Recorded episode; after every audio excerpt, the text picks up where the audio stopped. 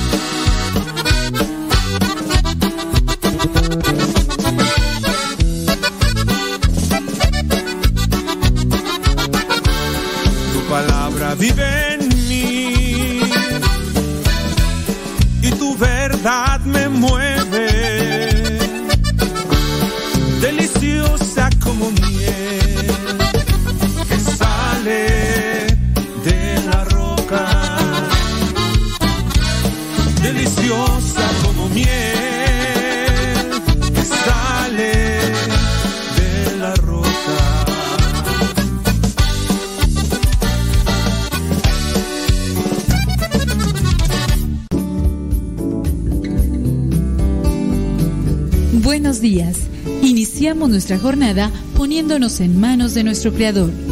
Pedimos su gracia para enfrentar como hijos suyos cada reto que la vida nos presente, acompañados de María, la dulce Madre que nos invita a proclamar las grandezas del Señor. Camina con nosotros en radiocepa.com, emisora católica de los misioneros servidores de la palabra.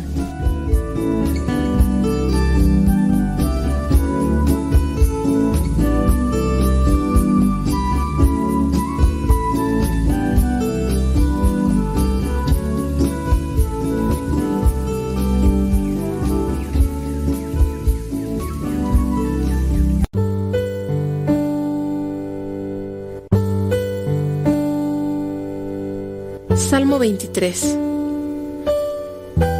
El Señor es mi pastor, nada me falta. En verdes praderas me hace descansar y a las aguas tranquilas me conduce. Me da nuevas fuerzas y me lleva por caminos rectos, haciendo honor a su nombre. Aunque pase por el más oscuro de los valles, no temeré peligro alguno, porque tú, Señor, estás conmigo. Tu vara y tu bastón me inspiran confianza. Me has preparado un banquete ante los ojos de mis enemigos. Has vertido perfume en mi cabeza y has llenado mi copa a rebosar. Tu bondad y tu amor me acompañan a lo largo de mis días. Y en tu casa, oh Señor, por siempre viviré. Gloria al Padre, al Hijo y al Espíritu Santo como era en el principio, ahora y siempre, por los siglos de los siglos. Amén.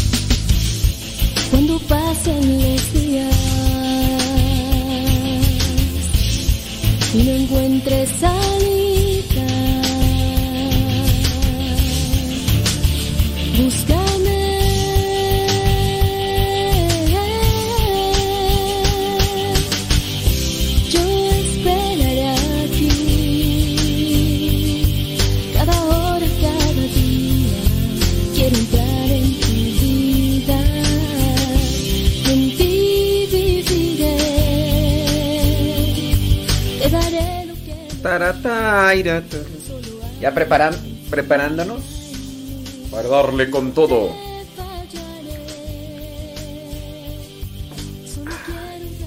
Es que si el chocolate no se toma caliente, mm, mm, pues no.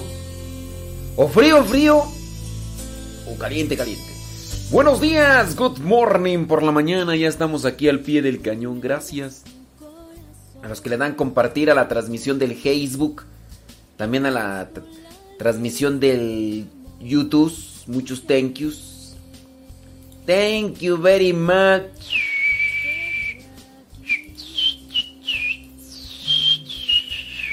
Saludos a los que nos mandan sus mensajitos por el Telegram. La dirección es arroba cabina radio sepa arroba cabina radio sepa así es la dirección ustedes ahí nos pueden mandar sus mensajitos nos dan chance y y con susto les respondemos.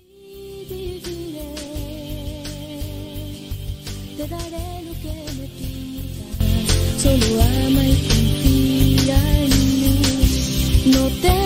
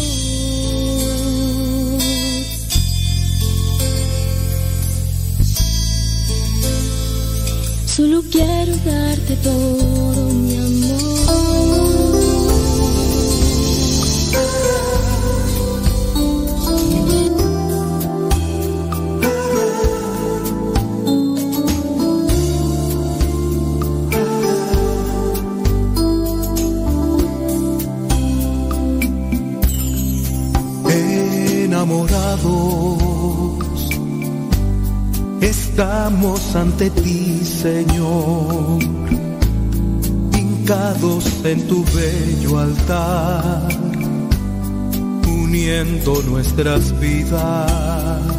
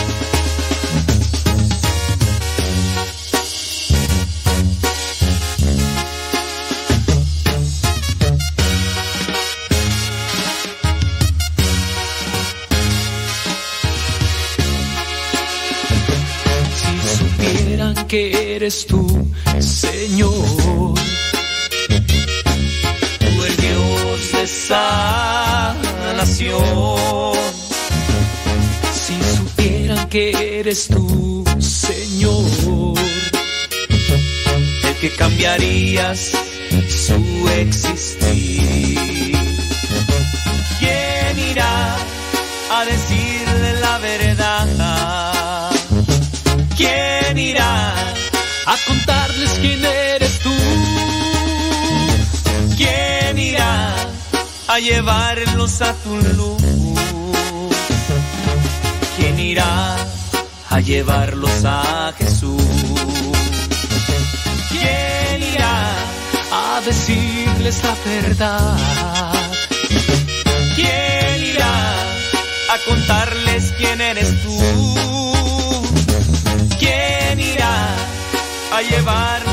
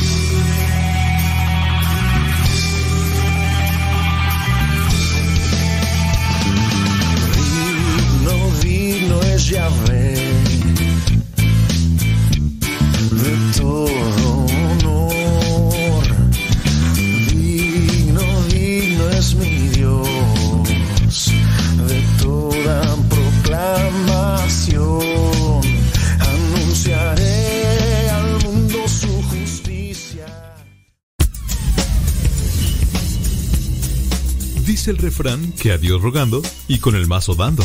Y el que madruga termina más temprano. Inicia la mañana con una reflexión, aquí en tu programa Al que madruga, con el padre modesto Lule Zavala. Comenzamos.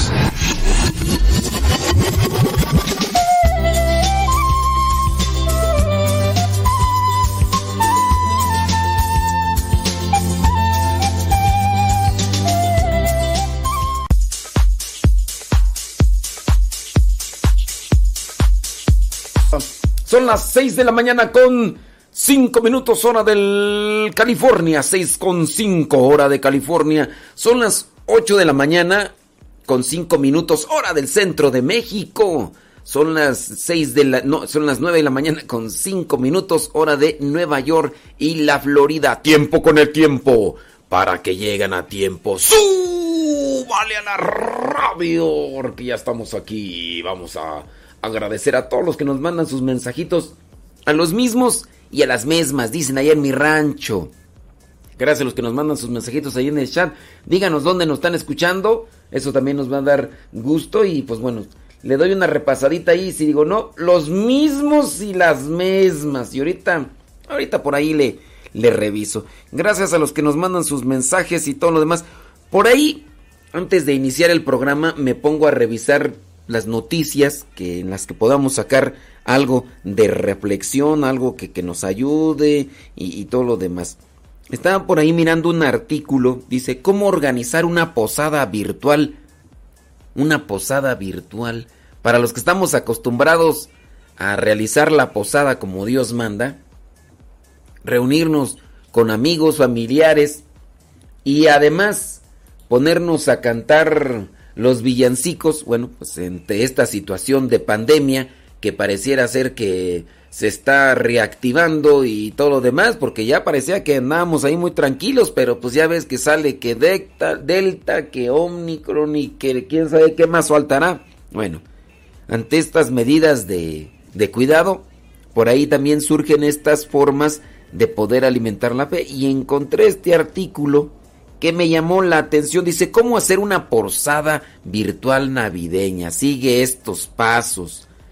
Dice, ¿qué es una posada virtual? Pues una posada virtual tiene el mismo objetivo que las posadas así presenciales, prepararse espiritualmente para celebrar el nacimiento del niño Jesús. Por ello lo central es celebrar a José, a María y a Jesús que viene a salvarnos. Y ya entonces dice, el hecho de que las posadas sean virtuales de ninguna manera les quita su verdadero sentido. Además, las posadas virtuales son una oportunidad para celebrar lo importante que es Jesús sin descuidar lo emergente, cuidarnos a nosotros mismos y a los demás y estar abiertos a los más necesitados, que también es una forma de dar posada.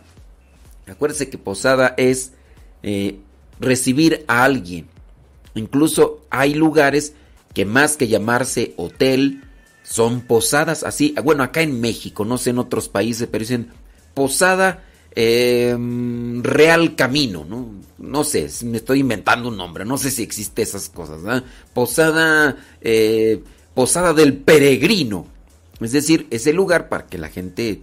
Y por eso es que venimos a pedir posada, es decir, donde quedarnos, donde pernotar, dicen las palabras domingueras, donde quedarse. Entonces, ese es el recibir, el dejar que alguien más nos acompañe ante las dificultades que está pasando. Al igual que las posadas presenciales, las posadas virtuales se realizan por nueve días y el culmen, acuérdense que las posadas terminan pues el día 24. ¿Qué hacer? Dice, bueno, con, convoca virtualmente a la familia y amigos. Hoy en día hay muchas plataformas que se pueden utilizar, ustedes ya saben ahí, pues hay tantas, ¿verdad? Entonces convocarlos ahí, pídeles que confirmen su asistencia. Número dos, prepara el escenario. Como tú serás el anfitrión, el que vas a invitar, decora con motivos navideños el lugar desde el cual estarás dirigiendo la posada virtual, es decir, eh, lo que te rodea, el lugar donde vas a estar ahí sentado ahí ante la cámara. Lo más importante es que los santos peregrinos, la Virgen María con Jesús y José se encuentren perfectamente ubicados en el encuadre de la pantalla. Número 3. Lleva a cabo la posada virtual. Durante la celebración de la posada virtual sugerimos seguir este esquema. Agradece la asistencia, lee en voz el texto bíblico, porque es, es, es novena. El rosario se tiene que leer. Los participantes de la posada virtual deberán reflexionar también. Después comienza el rezo del Santo Rosario, porque si no hay rosario, no es posada. Por lo menos dice de los misterios que corresponden a ese día de la posada virtual y ya después aquí presenta los misterios y todo lo demás. A continuación se canta la letanía. Después de que se han rezado los, los, misterios, conviene que en ese momento los santos peregrinos ocupen toda la pantalla de la computadora para entrar, eh, para centrar la atención en ellos. Así puedes encontrar, dice, una vez concluida la letanía se hace el canto para pedir posada. Y ya sabemos cuál es el canto. En el nombre del cielo Oh, yo os pido posada, pues no. En este momento dice, eh, la convivencia también deberá ser virtual, ni modo. El ponche y los tamanes, pues ahí cada quien a ver cómo le hace. Y finalmente se realiza una piñata virtual. ¿Cómo es esto? Dice, puede consistir en un concurso de preguntas relativas a la Navidad o la interpretación vía remota. En algún pues es, participar, ¿no? No sé, podría ser, dime cuál es el evangelio que no narra el nacimiento de Jesús, como una, una trivia. ¿Cuál es el, el evangelio que no narra el nacimiento de Jesús? Y ya entonces, pues por ahí podrían irse haciendo ese tipo de, de esquemas para la participación.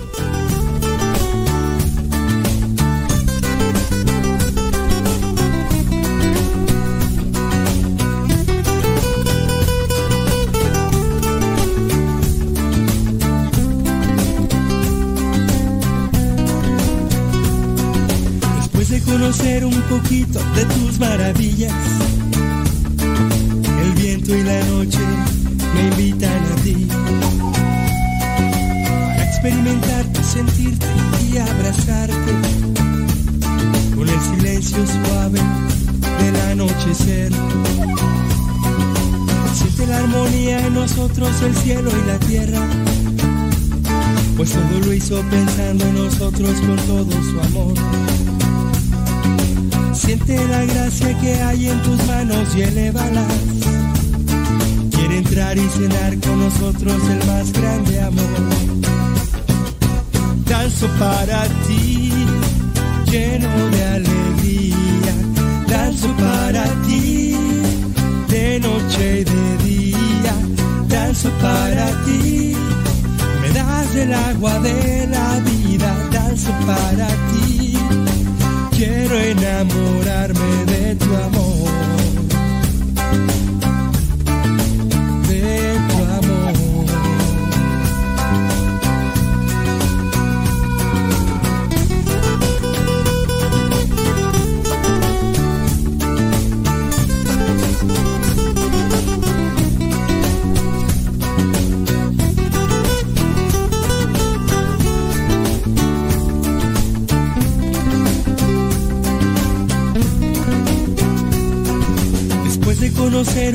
De tus maravillas.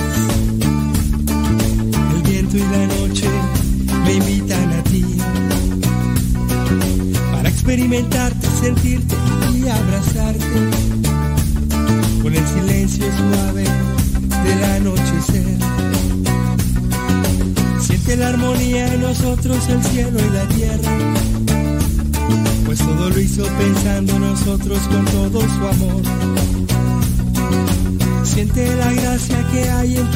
manos y elévalas.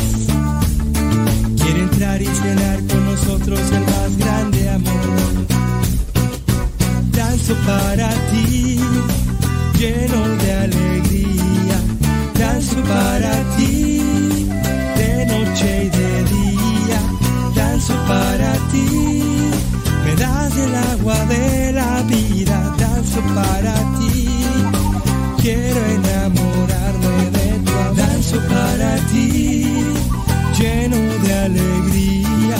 Danzo para ti, de noche y de día. Danzo para ti, me das el agua de la vida. Danzo para ti, quiero enamorarme de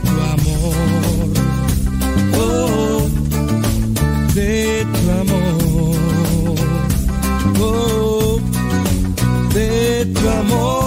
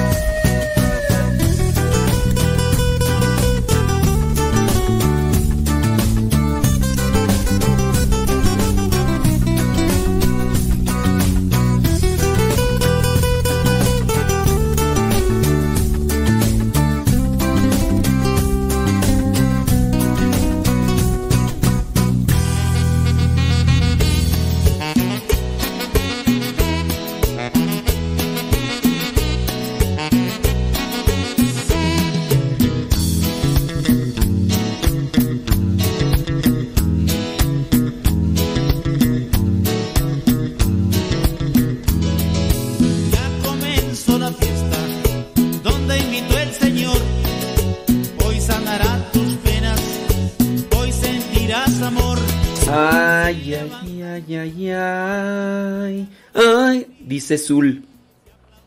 Buen día. En esta mañana súper helada. Eh, eh, eh, disculpa, Zul, ¿en, dónde estás? Este. ¿En dónde estás ahorita? ¿Estás en el Polo Norte? Porque de hecho tengo entendido que hasta en el Polo Norte ya con este cambio climático ya no está tan frío como antes. Digo, no sé. ¿Súper helada? Pues ¿qué te metiste al refrigerador o qué? Déjame ver.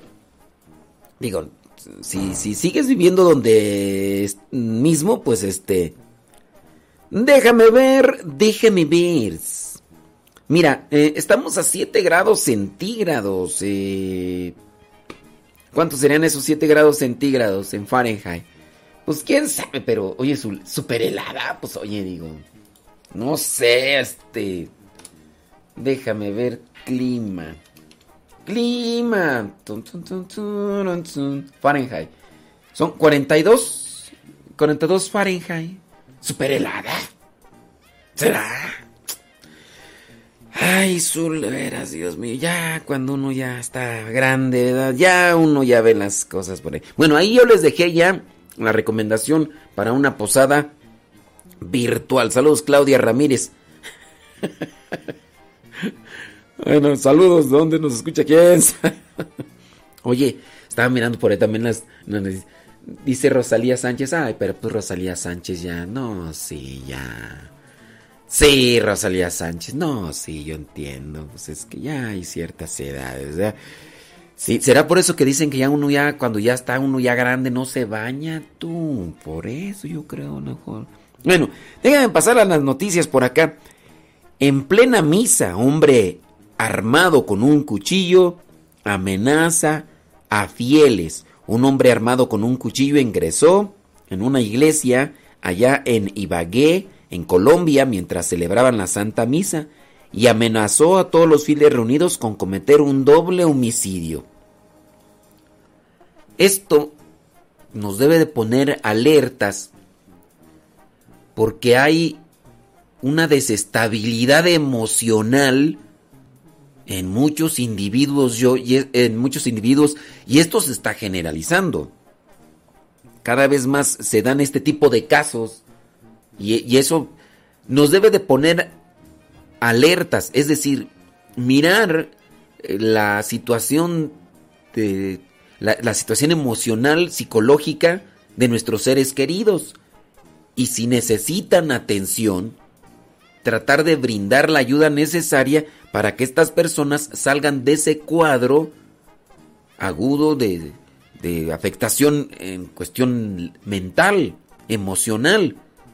Porque miren, mirando esta situación, en un tiempo atrás se tenía mucho respeto por las cosas sagradas. ¿Cuándo se iba a mirar estos casos de que una persona y no es la primera, ya se han dado cuenta, incluso aquí en México han asesinado a algunos sacerdotes porque personas que están mal, hablando psicológicamente, hacen este tipo de actos. Dice, un hombre armado con un cuchillo ingresó eh, y amenazó a los fieles reunidos con un doble homicidio. Los hechos sucedieron durante la celebración de las 6.30 de la mañana, hora local en aquel lugar, dice en la parroquia San Judas Tadeo, cerca de la Universidad de Tolima, mientras el párroco Alfonso Bonilla hacía la homilía. El sacerdote fue interrumpido por los gritos del hombre y frente al temor de la comunidad se detuvo un momento la misa para poder atender a la emergencia. Según señala, el sujeto de aproximadamente 30 años gritaba palabras vulgares y repetía constantemente ante los ojos de Dios mm, voy a acabar con dos personas, mientras se dirigía al altar sosteniendo un cuchillo grande. Los fieles se asustaron al percatarse del arma y empezaron a gritar, mientras uno de los acólitos tomó una silla de plástico para intentar defenderse y detener al hombre. Al llegar el sujeto al altar y subir algunos escalones en dirección al sacerdote, un grupo de personas lograron atraparlo y quitarle el cuchillo. Al ver que esta persona aceleraba más el paso hacia el altar muy cercano del párroco y alcanzó subir tres escalones ya muy cerca del sacerdote, es ahí cuando varios hombres sobre... Luego del ataque, que duró un par de minutos, el hombre logró escapar. pero se mantuvo fuera de la iglesia durante unos minutos antes de desaparecer. El sacerdote continuó con la celebración de la misa que era transmitida en vivo por las redes sociales. Durante los hechos, el párroco pidió a los fieles mantenerse tranquilos y agradeció al grupo de caballeros que estaban atentos y lograron reducir el ataque. Lo bueno que había caballeros, ¿verdad? Porque regularmente ya a esas horas nada más puras damitas. Otro fiel indicó a la radio que el sujeto podría estar bajo los efectos de la droga o el alcohol, pero remarcó que parecía que estuviera poseído por alguna fuerza maligna. Sí y no, digo, pues no hay que echarle de todo la culpa al chamuco, digo, pues yo más, me, más bien me apego, ¿verdad? Por las cuestiones de la droga y, y, todos los de... Es que hay muchas enfermedades ya psicológicas, muchos desórdenes psicológicos, emocionales, de verdad. Hay mucha gente que cae en depresión. Me ha tocado a mí atender casos de personas que de repente ante el, ante el estrés y la presión las personas realizan cosas o dicen cosas que incluso que en el momento mismo no se acuerdan.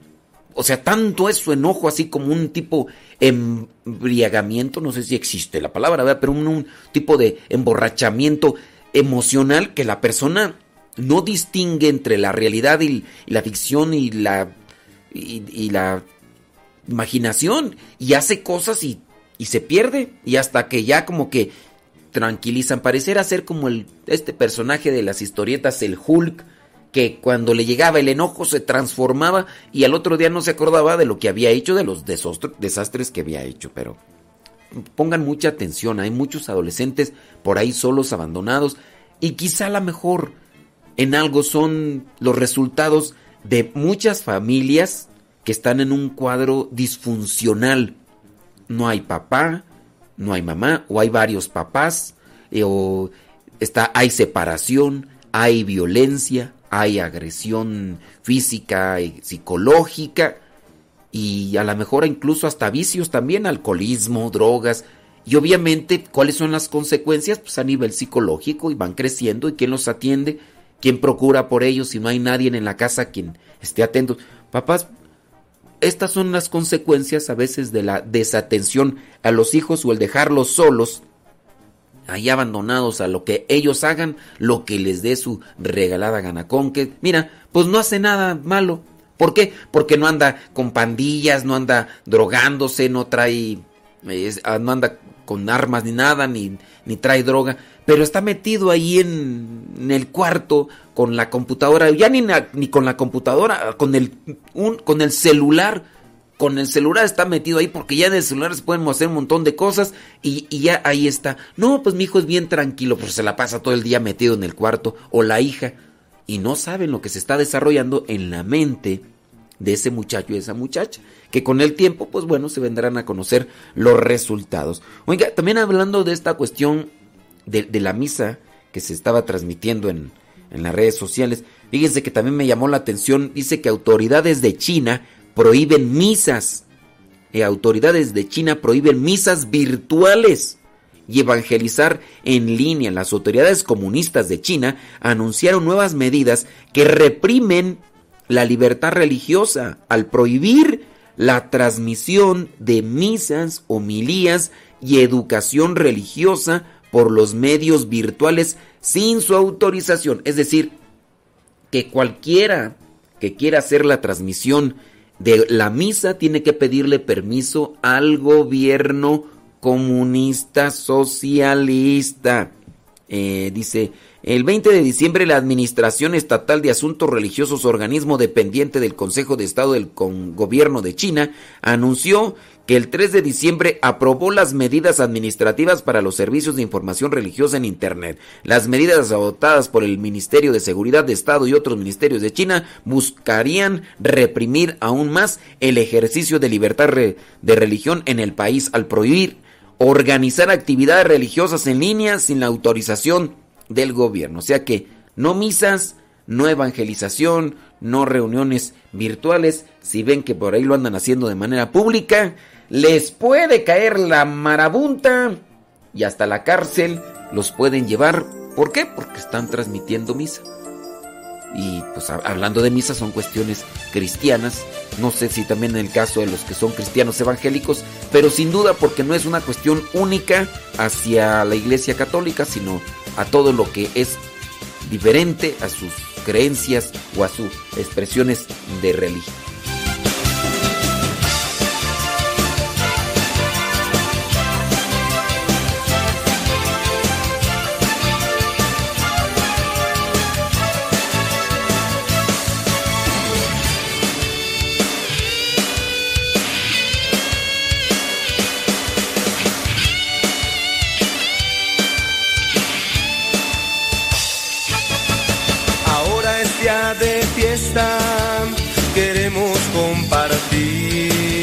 Toda nuestra alegría, con todos convivir.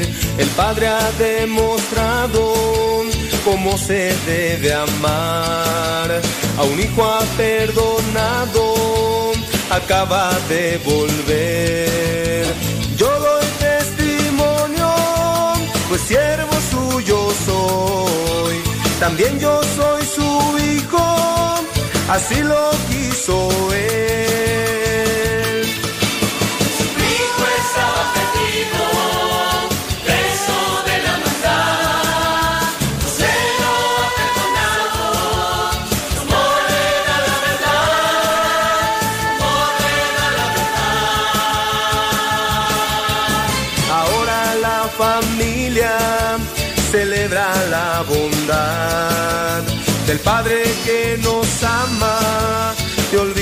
La maldad. Ahora la familia celebra la bondad del Padre que nos ama y olvida la maldad. Yo doy testimonio, pues siervo suyo soy. También yo soy su hijo, así lo quiso él.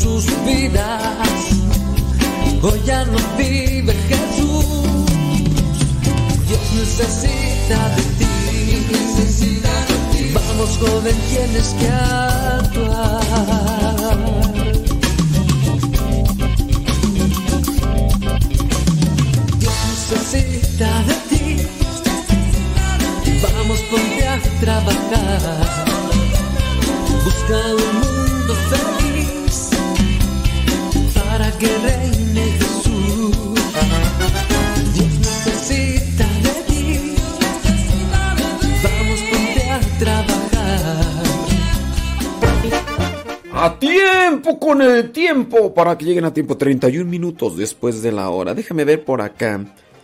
Es que me mandaron un mensaje, me dijeron, "Anónimo, por favor." Anónimo. Déjame ver quién fue tú de los mensajes. No diga mi nombre, por favor. No los decimos. Eh, desde mayo de este año lo encontré, encontré su programa y lo empecé a escuchar. Y de ahí no me pierdo sus programas. Ay, qué bueno. Pero ¿por qué no quieres que diga tu nombre, criatura? Bueno, déjame seguir leyendo.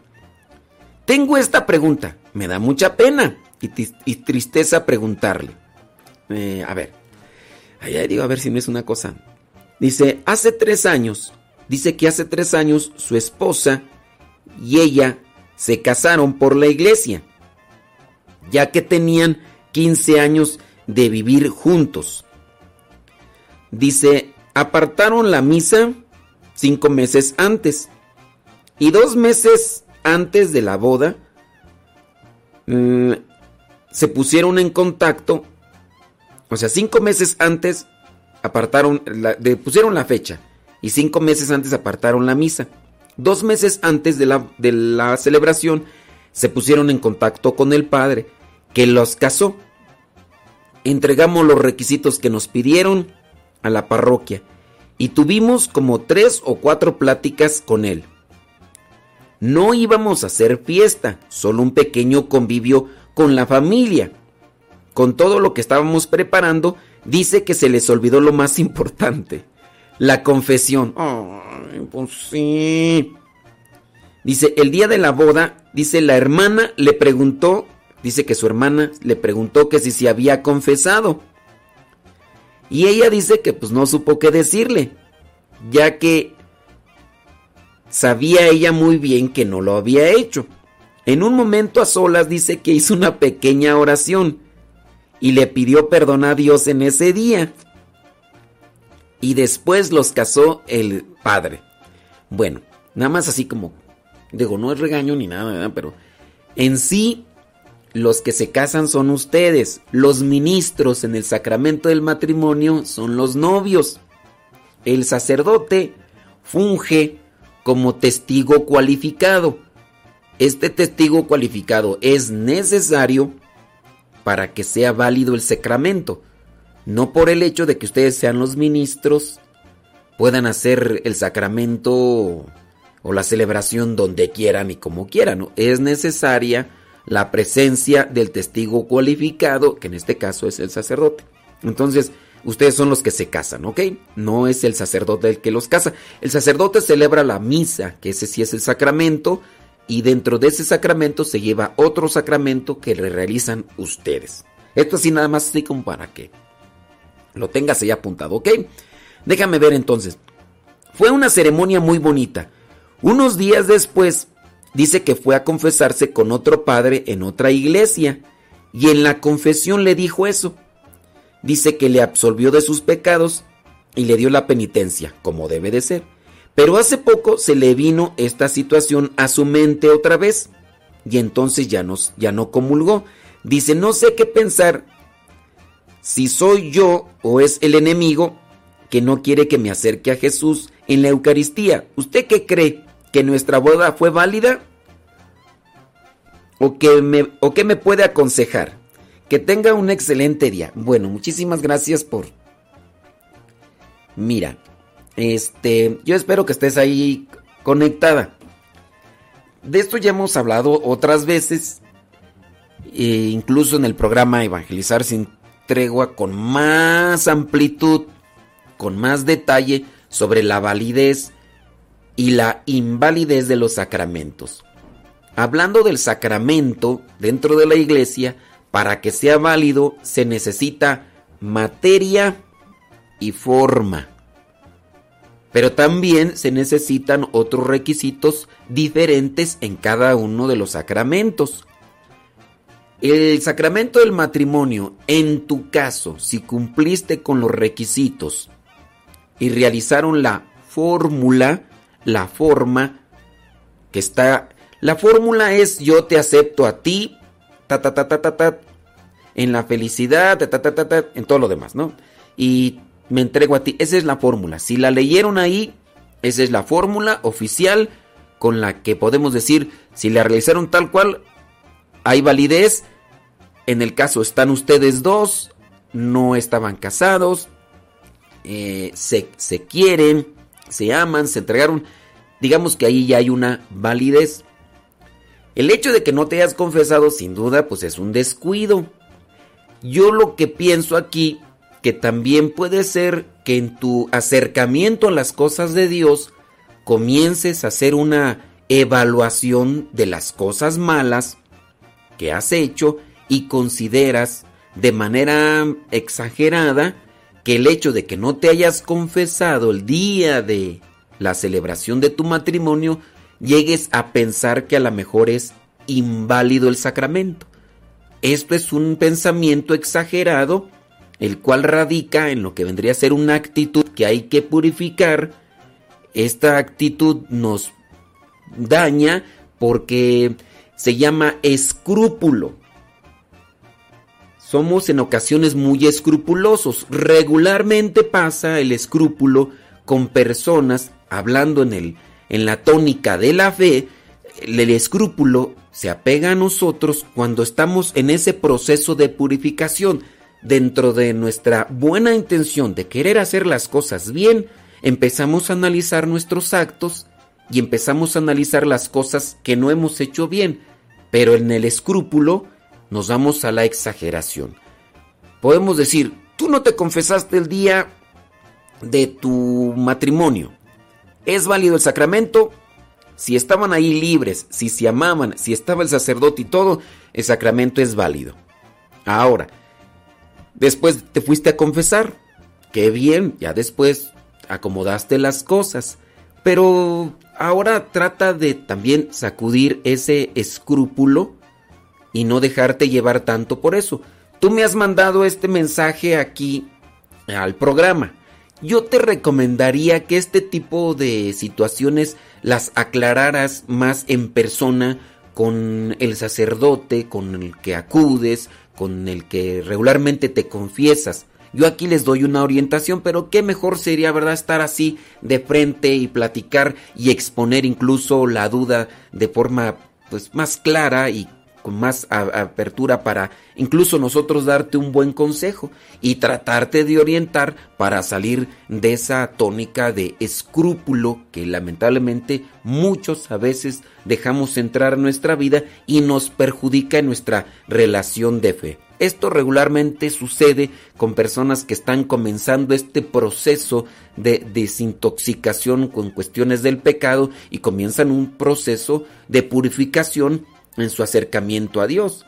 Está bien, tú has tenido este pensamiento, lo traes ahí dándole vuelta, pero que eso no te lleve a distanciarte de los sacramentos, que más bien te lleve a acercarte y preguntar a quien puede darte una opinión. No lo expongas con personas como compañeros de trabajo, a menos de que los compañeros de trabajo, vecinos o familiares tengan un conocimiento de lo que es la sana doctrina de lo que es eh, los sacramentos, lo que es la liturgia. Si es que ellos tienen un, conocimiento, podrías hacerles preguntas. Pero ten cuidado también de andarles preguntando allí vecinos, amigos, hagan qué creen, pues cómo ven esto.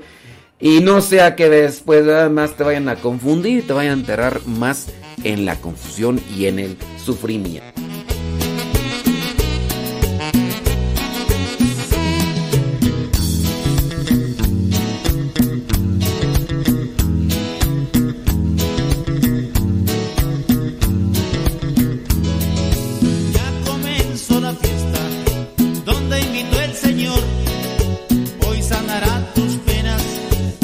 Hasta Hawái.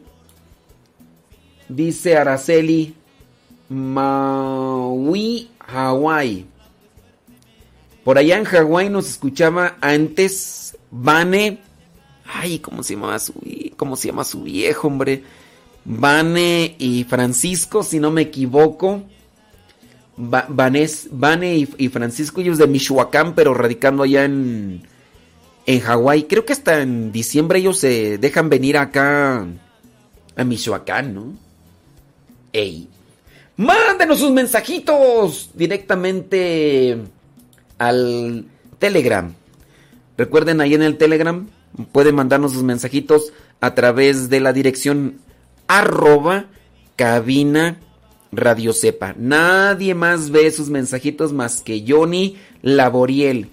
Solamente yo. Solamente su servilleta está mirando ahí sus mensajitos. Nada más ténganme paciencia y todo lo demás. Gracias a los que están compartiendo. Mm. Dice, sí, eh, lo estoy escuchando. No se lo he platicado a nadie, solo a mi hermana y sí he pensado hablar con el padre. Pero bueno, solamente para esta persona que, que nos está mandando el mensaje. No, tu sacramento es válido, nada más que sí. Pues ya, ya lo confesaste. Tengamos cuidado con eso de que regresen eh, nuestros pensamientos de impureza o que, o que lleguen, más bien nuestros pensamientos de ser indigno, porque eso es lo que a veces llega. Cuando nos estamos acercando a Dios, de repente llega nuestro, ah, es que soy indigno, no, no, me, no me he terminado de limpiar, no me he terminado. No, tengan cuidado, así como con las personas que han cometido graves y fuertes pecados, pero se han arrepentido y todo. Tengan mucho cuidado para que no les venga nuevamente. Hoy levanto mi rostro, Jesús lo transformó.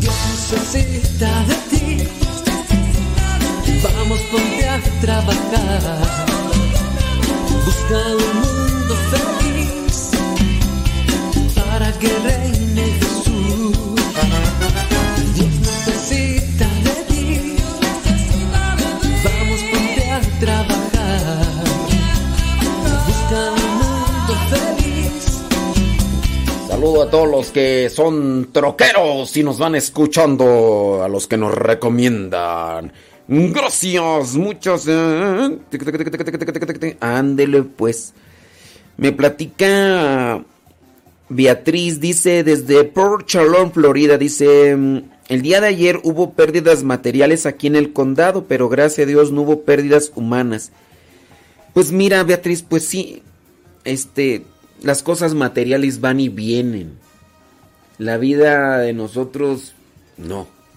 Entonces, pues, sí, allá para allá en Florida estaba esta, esta cuestión del tornado. No sé si ya pasó así totalmente y ya no hay amenaza ahí de peligro, pero pues yo espero que, que ya estén mejor ahí, Beatriz Cristóbal.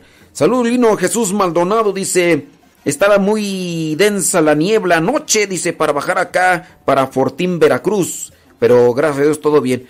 Lino Jesús Maldonado es trailero y nos manda algunas fotos ahí de, cómo estaba el asunto y nos va escuchando a todo volumen. ¡Súbale la radio! Gracias por ahí. Dice, eh, saludos, dice, ¿quién tú por acá? Anabel. Dice, eh, es como descubrir, dice, me encanta el contenido que transmite la radio. Dice, mande saludos por favor desde Hidalgo, municipio de Tepeji del Río. Eh, dice, yo estoy a punto de casarme. Y yo ya nos confesamos. Pero mi duda es, ¿con qué tiempo de anticipación debemos hacer la confesión? Eh, mira, acuérdense que la confesión es pues, para arrepentirnos de nuestros pecados. Entonces, tú te vas a casar. Dices tú cuánto vas a casar, tú no dices cuánto vas a casar. Dice, estoy a punto de casarme. ¿Cuándo? ¿Cuándo te vas a casar? Ahora, la cuestión es de, cuando se van a casar, yo les digo, acuérdense que de la ustedes están en unión libre. Muy bien. ¿Se pueden confesar los que están en unión libre? Nel pastel. Never de limón. No se pueden confesar los que están en unión libre. Pero ahorita ustedes están en unión libre. ¿Se pueden confesar? Sí. Pero teniendo presente que pronto se van a casar. ¿Cuándo es pronto? Una semana, 15 días, a lo mejor dentro de un mes. Ok. La confesión puede ser válida o puede ser inválida. Puede ser válida con la intención. Están viviendo juntos en la misma cama. Tú ya sabes. Si se van a confesar, nada de nada. No pellizquen al niño sabiendo que es chillón. Entonces, yo les he dicho, si se van a confesar 15 días antes, sepan que ya no tienen que andarle haciendo cosquillos al niño cuando saben que es risueño. Porque eso es atentar y nuevamente, entonces, que eso tiene que ir en común acuerdo. Por eso si tu pregunta es, ¿ya están a punto de casar? ¿Con cuánto tiempo de anticipación se quieren confesar? Pues teniendo presente que la confesión puede ser válida en ese momento, si los dos tienen el propósito de, de nada, de nada, entonces deben de evitar enojos, deben de evitar todo aquello que, pues que es pecado. Y, y ya, entonces, este, yo he sabido de aquí de algunos que incluso un mes, me acuerdo de, un, de una pareja que ya tenían años, ya tenían hasta sus hijos y todo, pero no se habían casado por la iglesia. Y entonces ya cuando tenían la fecha cercana a su, a su boda, más o menos como cuatro semanas antes llegaron aquí, venimos a confesarnos, le dije, pero todavía falta un mes. Sí, pero es que ya desde hace mucho tiempo estábamos anhelando tener este encuentro primeramente con el Señor. El encuentro con nosotros ya lo hemos tenido mucho tiempo atrás. Hay unos que se casan para tener un encuentro, ¿verdad? Cuando se casan bien. Hay otros que pues ya, ya han tenido ese encuentro desde hace mucho tiempo. Y esa pareja me acuerdo dice, no, es que nosotros nos queremos casar porque queremos tener ese encuentro con el Señor y, y es lo que más anhelamos. Y entonces ya se pudo confesar ya se pudo también comulgar y durante ese mes tengo entendido yo que pues ya nada de nada. No sé si ahí la persona que nos hizo esta pregunta está escuchando, pero ahí estamos y todo. Sandra dice que está preparando unos buñuelos. Dale a medio, nomás aquí despertando la lombriz con trigo. Mándalos, nomás nos manda las fotos, pues qué es eso, ¿verdad? Mm. Saludos a Marta Juan Torres. Ay, Marta Juan Torres. Ándele pues. Déjame ver por acá otras cuestiones que teníamos ahí apuntadas. Hoy día 22 de diciembre, hablando de, matrimonios.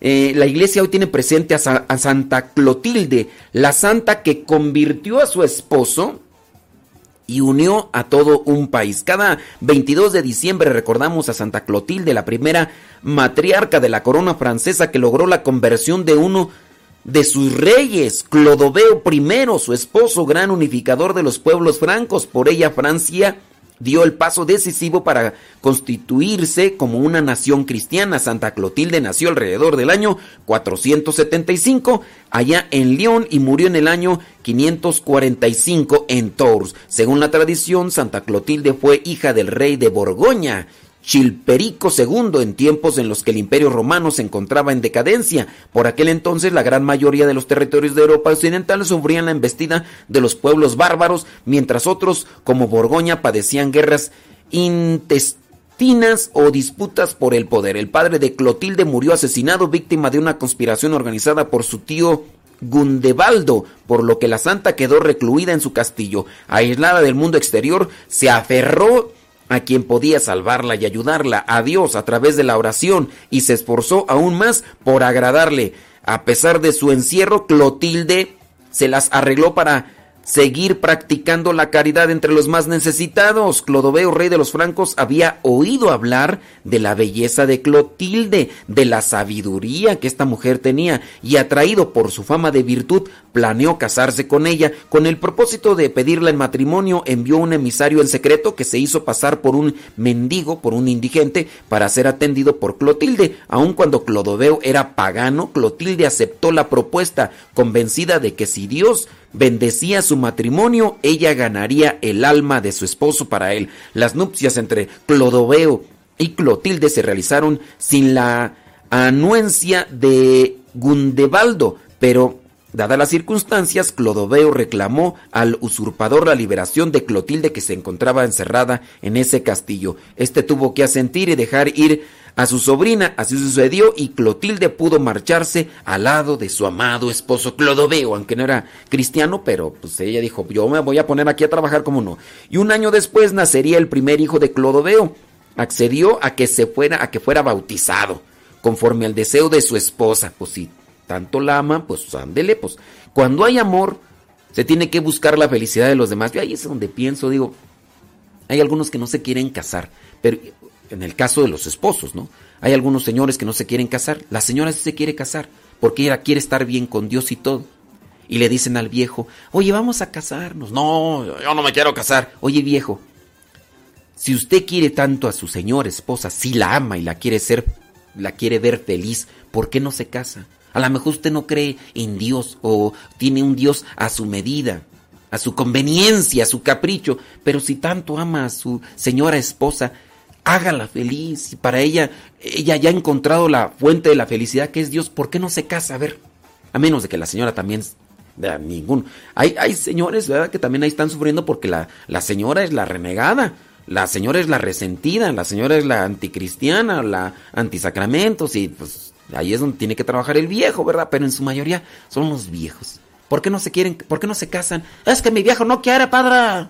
¿Y por qué no quiere? Pues dice que no. Ah, oiga, su viejo la quiere. Pues dice que sí. Pues, pues ¿dónde están las pruebas?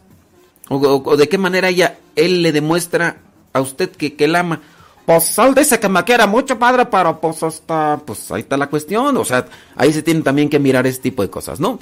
Entonces, aquí Clodoveo dijo, muy bien, dice, pues yo quiero ver feliz a mi vieja. ¿Qué? Que, vamos a bautizarlo, vamos a bautizarlo, vieja. Eso, eso te hace feliz, vieja. Eso es bueno. ¿Eso me perjudica? No, no me perjudica. Yo, yo te quiero, hija. Yo quiero saberte feliz. A lo mejor Clodoveo no quería nada de eso, pero ella quería ver feliz y contenta a su señora esposa. Ahí está el amor, criaturas.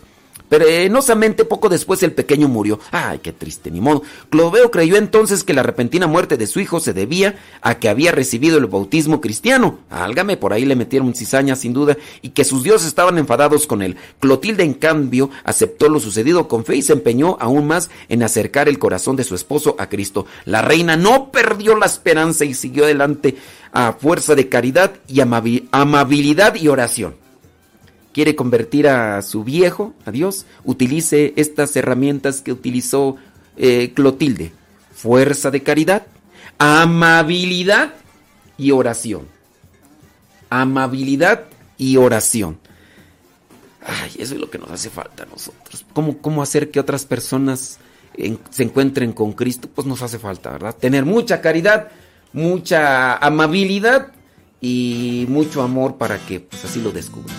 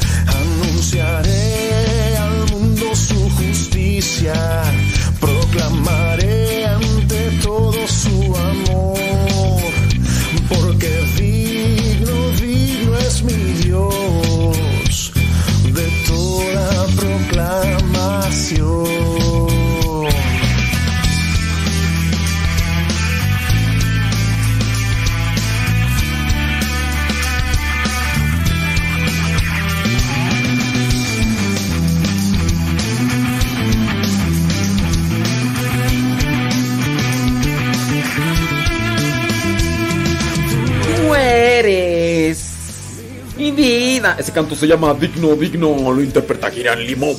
Desde Piedra. No, ya.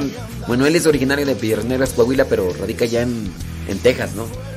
¡Giran Limón! Mi escudo, mi defensa y protección. Tú eres quien mi vida ha comprado, mis pecados has borrado y con tu sangre me ha lavado.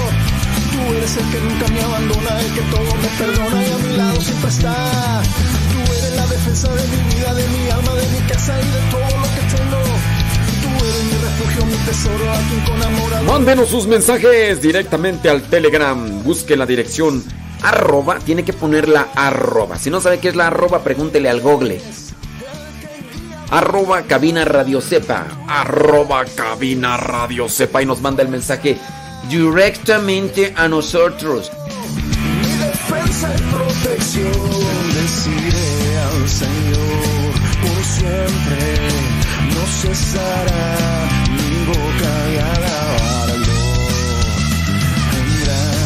Engrandezcamos su nombre. A una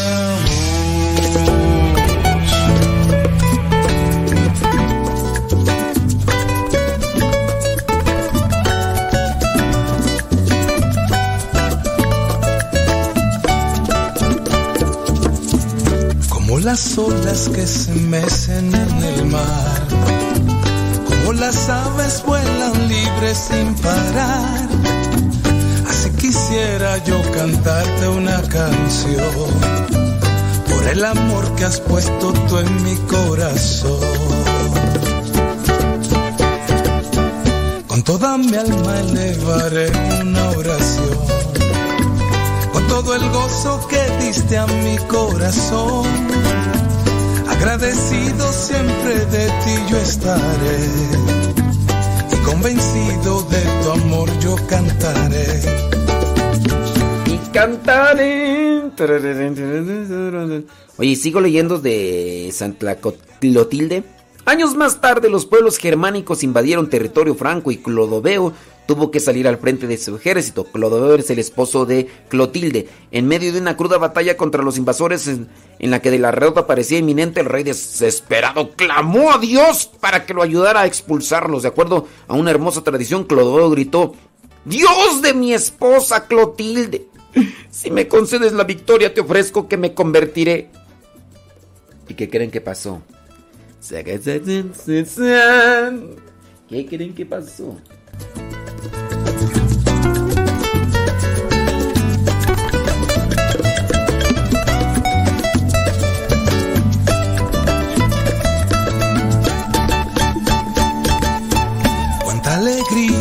Regalado el Señor. Soy hombre nuevo, camino a la salvación. Le pido a Dios que me derrame su bendición. En todo momento sienta yo su protección. Ven tú mi hermano y entona esta canción. Que eleva el alma y te lleva a la oración.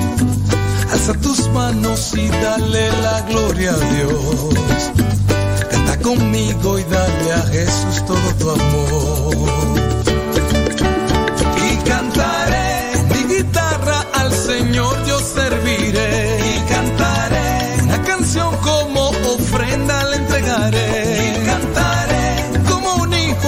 Agradecido yo estaré. Y cantaré mi guitarra al Señor yo serviré. Y cantaré una canción como ofrenda le entregaré. Y cantaré y como un hijo agradecido yo estaré. Y cantaré, Señor, para ti yo cantaré. Y cantaré, mi Dios, solo a ti yo alabaré.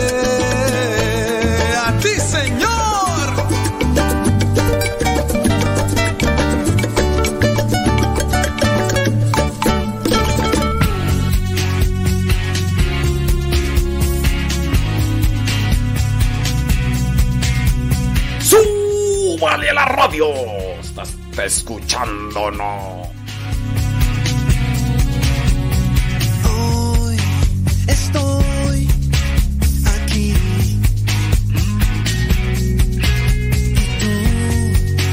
Y tú estás en mí. ¿Cuántas veces pregunté? Hace poquito le preguntaba a una persona que si había visto esa película que se llama Vivo y me dice, sí, sí la miré. Y le digo, ¿qué tal te pareció? ¡Ay! Está bien bonita.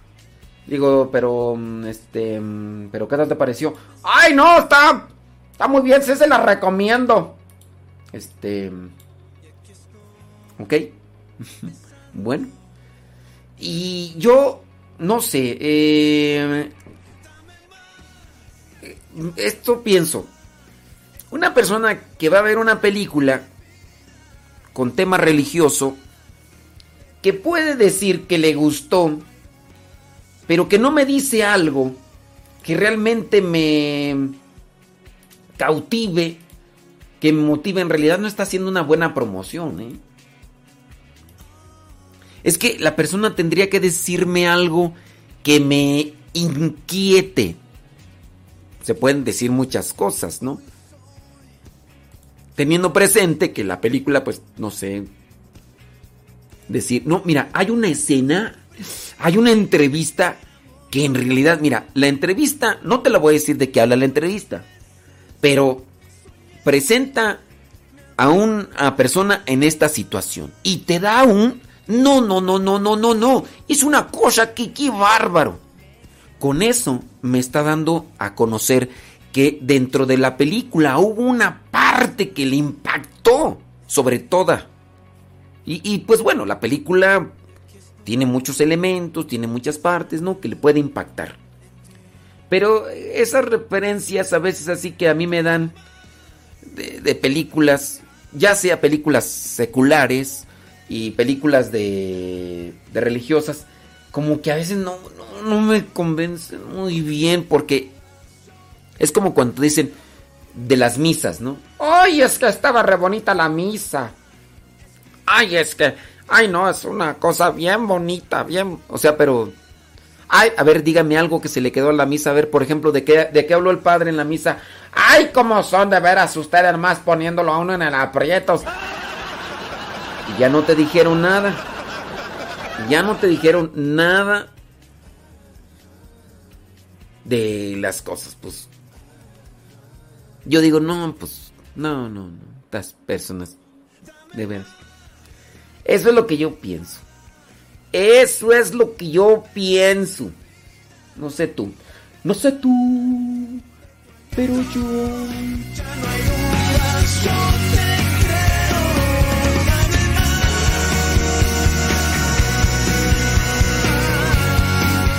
También estoy en contra de los que te platican la película.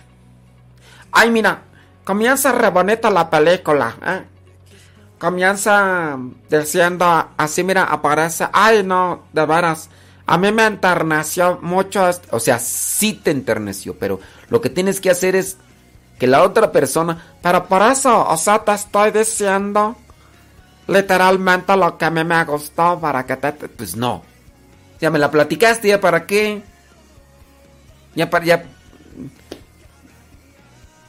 está como los que a veces anuncian la revista Inquietud Nueva, ¿no? Que eh, anuncian la revista Inquietud Nueva y trae este artículo, eh, el artículo de la enseñanza de la fe a los hijos. Como muchas veces los papás, ¿verdad? No le enseñan bien a los hijos, pero deben de ser muy cuidadosos para que con su testimonio, con sus palabras vayan eh, formando y ayudando a los hijos. Es una necesidad urgente para que nuestra sociedad... O sea, te está leyendo el artículo. Entonces, ¿ya para qué compra la revista? El artículo que más está promoviendo es el que está leyendo. Dices, no, pues ya. Falta de, de visión. Y así ya la persona que te dice, mira, ella comienza así, mira. Y luego esto. Y luego aquí. Y luego allá. No, pues ya. Ya me platicaste la película. Pues ya ya para qué voy, ya no, no, no me va a impactar nada. Pues sí. Sí, no, entonces. Pero bueno, en fin, en fin, en fin. ¿Alguno de ustedes ha visto la película mmm, Vivo? Que habla de la Eucaristía. Eso no es un spoiler. Así como cuando yo digo, la película de Spider-Man se habla de Spider-Man, del hombre araña. ¡Oh, estás spoileando! Es el Doctor Octopus. Mm, También del Doctor Strange. Ay, no, ya, ya me la platicaste. De seguro va a ganar el hombre araña. Claro, pues es el hombre araña. Tiene que ganar. Ay, no, pero ya entonces para qué voy. Ya sé quién va a ganar el hombre araña. Eso no se llama spoilers. Spoilers, más o menos al español, sería como destripar, ¿verdad? Despri, des- destripar. Ay, Dios mío. Bueno, bueno. Esta, rola me gusta. ¡Súbale la radio! Son las 9 de la mañana con 8 minutos.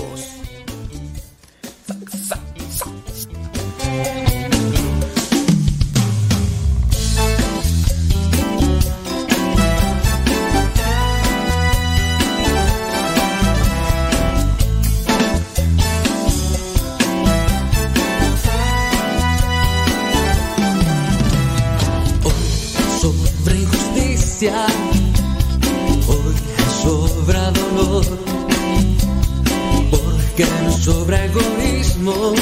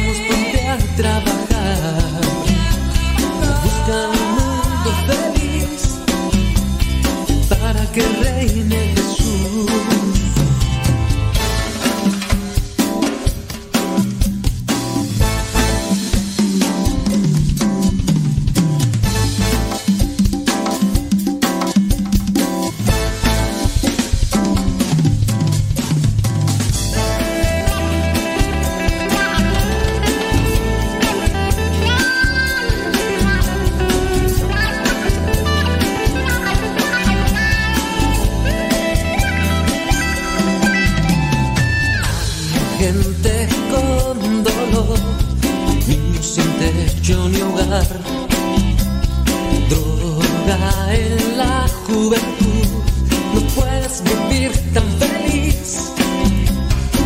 Hambre y guerras hay por la gran falta de amor. Si amas este mundo, ya no lo dejes sufrir es la solución. Otro camino no hay. Busca tu felicidad. Busca siempre la verdad. Dios te necesita. No tengas miedo de amar. Entrega tu vida para que reine Jesús. Dios necesita de ti. necesita de ti. Vamos, joven, tienes que actuar.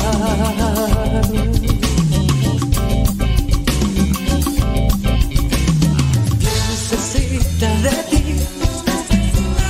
Vamos, ponte a trabajar. Busca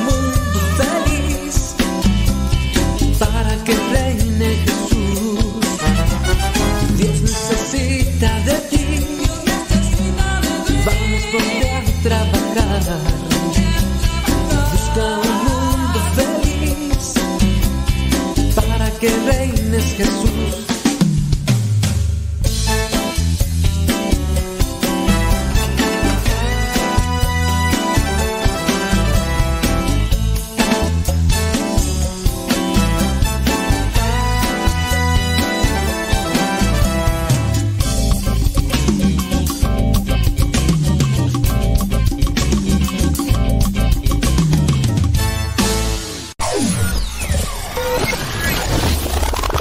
Quieres volver a escuchar los programas del Padre Modesto, búscalo en tu página favorita de podcast, Spotify, iTunes, Google Podcast y otros más. Busca los programas en, el, canal, Modesto, Radio. En el canal Modesto Radio.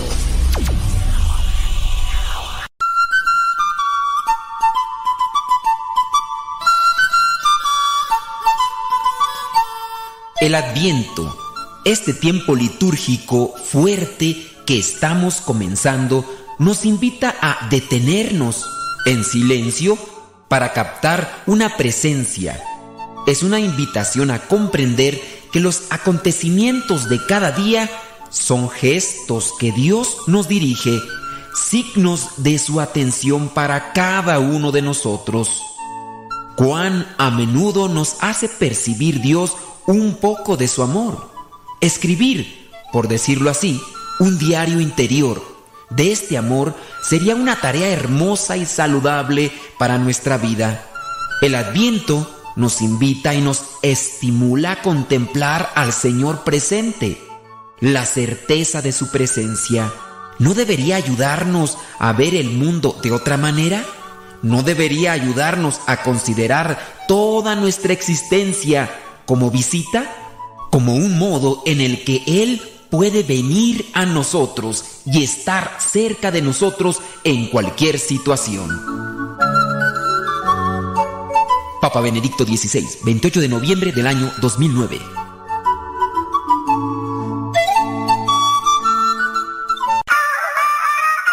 Aquí somos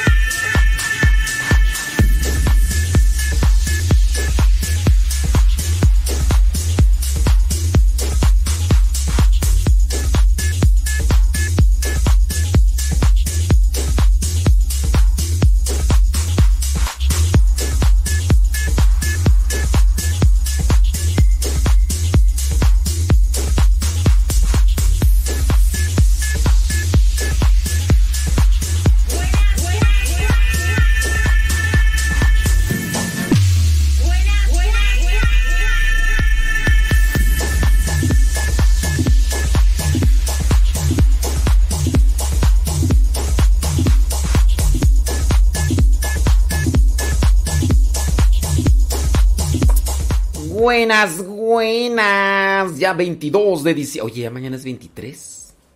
Y luego 24. Y luego 25.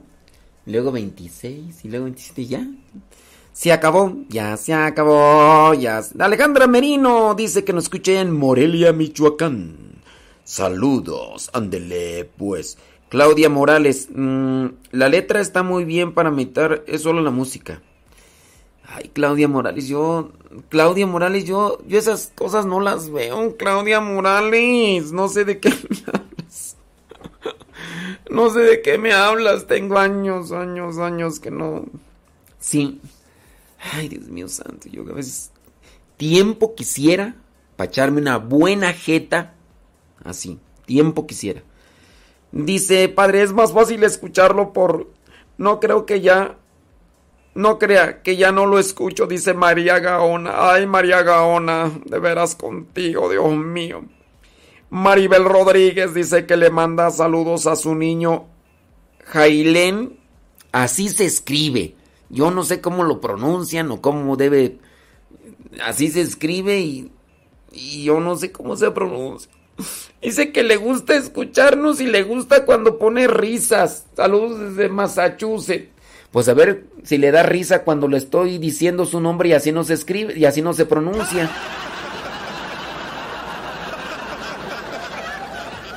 Sí.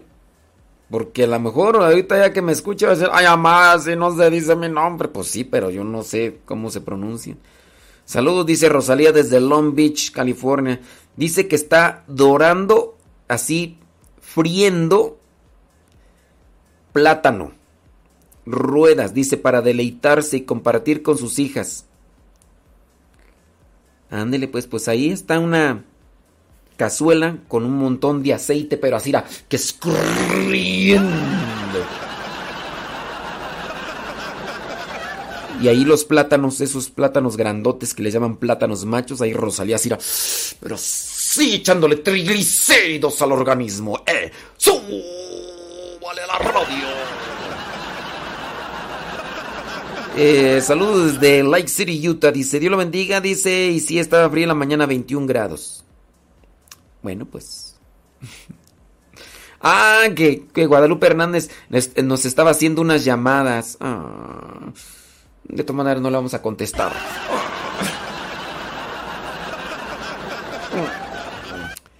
Saludos, dice. Mm, padre, le dejé un comentario en el Facebook. Ay, Moni. Mi nombre es Moni Enríquez. Mira, Moni. Este, ¿por qué no nos mandas ¿por qué mejor no nos mandas tu comentario por aquí, por el Telegram? Es que en el Facebook o en el YouTube los comentarios se revuelven entre muchos que no son para mí porque ahí platican y otras cosas más. Y ahí que, ay comadre, es, ¿cómo estás comadre? Ay, fíjate que el día de ayer sí, comadre. Y ya ahí se arma la... Mejor sí, si tiene una pregunta directo acá, allá al chat y, listo. Dice... Dice por acá una persona, no vamos a decir su nombre, dice que él sí se quiere casar, es, es hombre, pero que la que no se quiere casar es la doña. Ni modo. Eres casado y te regaña tu señora y ya no puedes andar. Así, yo, miren, por ahí estaba un hermano. Bueno, él, estuvo en el seminario hasta la filosofía. Después se juntó con una señora, con una mujer. Tuvieron una hija. La señora se hizo testigo de Jehová la señora lo regañaba porque iba a misa. O sea que él tenía que ir a misa a escondidas. La niña no estaba bautizada y la quería bautizar. La señora tóxica por los codos. Y yo sí le dije a este ex compañero de seminario, le digo, no, tú, no, déjala. digo, tú eres feliz. Dice, es que estoy por mi hija. Sí, le digo, pero tú le estás dañando más a tu hija por todas esas actitudes tóxicas que tienes con esa... Le digo, tú eres tranquis, no creo, porque yo lo conozco, pues estuve viviendo muchos años eh, en la formación con él, entonces no es una persona agresiva, no es una persona violenta, es...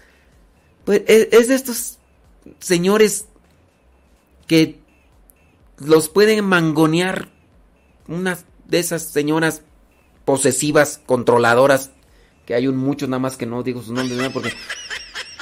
Sí. Entonces, este... Pobre hombre, le dije, no, hombre. Pues es que los tratan como los ven y... Hasta eso, él, pues, él es alto y todo, pero... Pero es noble, es noble. Le dices una cosa y sí está bien, todo, y yo... Le dije, no, oye, no, Nacho. No, Nacho, ¿cómo? No, dije, sepárate de esa tóxica. Le dije, no te conviene. Digo, ni te vas a casar, Nacho. Estás viviendo en pecado, Nacho. Tú fuiste seminarista, Nacho. Y. Ay, ya dije el nombre, pero. No, es que hay de esas señoras que. ¡Ay, no! Dios guarde la hora. Dios guarde la hora. Y sí. Pero en fin. Dice, échale cochinadas a tu cuerpo. Por eso estamos como estamos, pues. Al buen entendedor, pocas palabras. Eh, Ándale, pues. Dice, el párroco los mandó a la capilla de otro sector para apoyarlas. Dice, el grupo donde estoy, el párroco las mandó a la capilla de otro sector para que apoyáramos a esa comunidad en la novena. Desde ese día tengo pena ajena con los jóvenes de esa comunidad, pues cuando llegamos después de saludar al Papa de los helados, compense a ver tan bonito cómo estaba ambientado. No te entiendo ahí tú. No te entiendo. No entiendo tu mensaje. ¿Cómo que al papá de los helados? Después de saludar al, al papa de los helados, compensé a ver tan bonito cómo estaba ambientado todo en la capilla, el esmero que tenían estos jóvenes. Pero mi desagrado fue cuando la coordinadora Ay, ¿cuál papa de los helados tú? ¿Hay un papa de los helados o qué? No, escríbeme bien la situación porque... No te entiendo. ¿Qué, ¿Cuál es el asunto? A ver, déjame ver si lo entiendo ya después. ¿Es que el papa de los helados? No pude resistir y me acerqué a los jóvenes, les pregunté que si ellos tenían preparada la novena, me dijeron que sí. Me dirigí con preocupación a uno de ellos y, y le dije que dejara participar a los jóvenes que estaban preparados y, y me dijo que no, porque ellos tenían órdenes de la parroquia de hacer la novena. Yo quiero hablar con la coordinadora sobre eso. ¿Qué me aconseja? Ay, es que no le entiendo cuál es el asunto.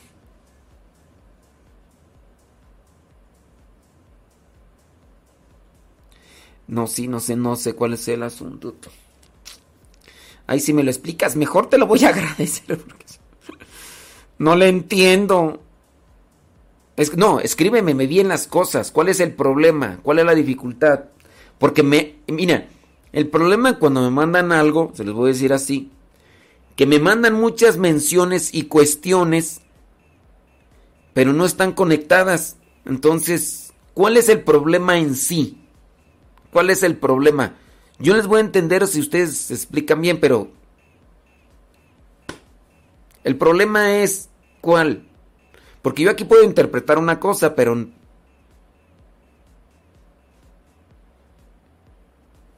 entonces no lo puedo volver a leer, digo, pero ¿para qué? A ver, para que la gente me ayude a interpretar, pues no. Explícame cuál es el problema, así concreto, así puntual.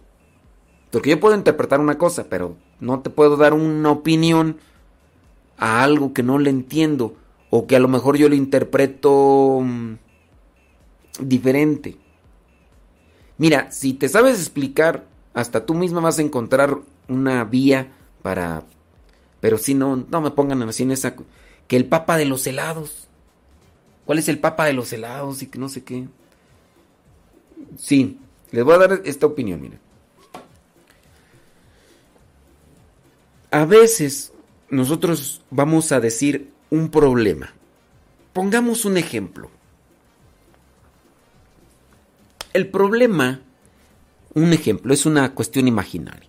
El problema es que el hermano fulano de tal no quiere hacer lo que le toca.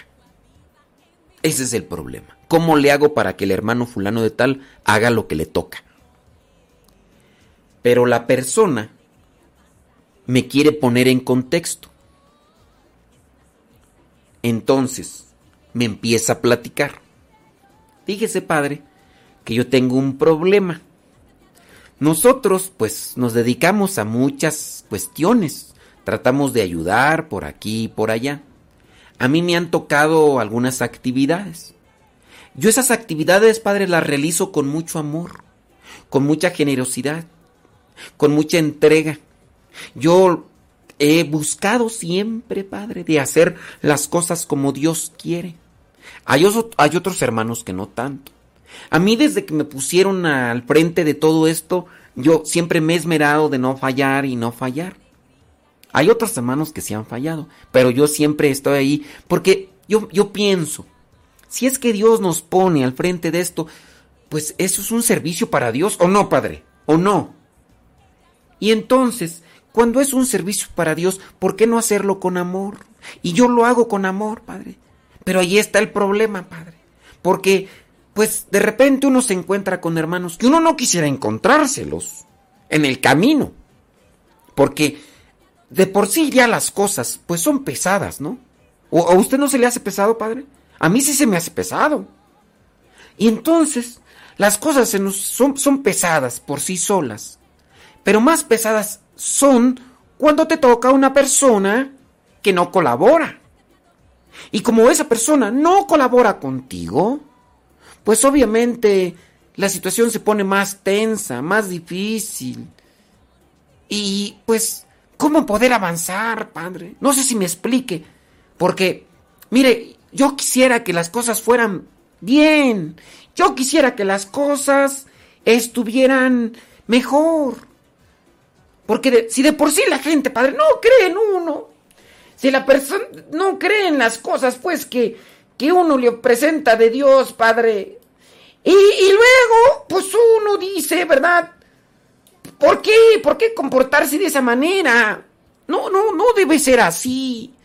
Y entonces, padre, aquí mi dilema, y ahí es donde yo quiero preguntarle, porque esto es lo que me ha causado conflicto. Y viera que hasta, hasta el sueño he perdido, padre.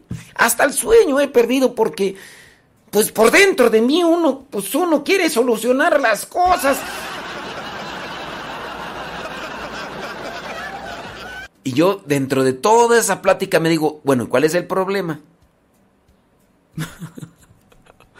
Padre, ya después de media hora de un desenvolvimiento histórico, emocional, me llegan a decir, Padre, pues el problema es que mi hermano Juanchu, mi hermano Juanchu no me quiere ayudar, Padre. Y ahí es donde yo no sé, Padre, ¿por qué no? ¿Cómo hacer para que mi hermano Juancho colabore, Padre? Porque...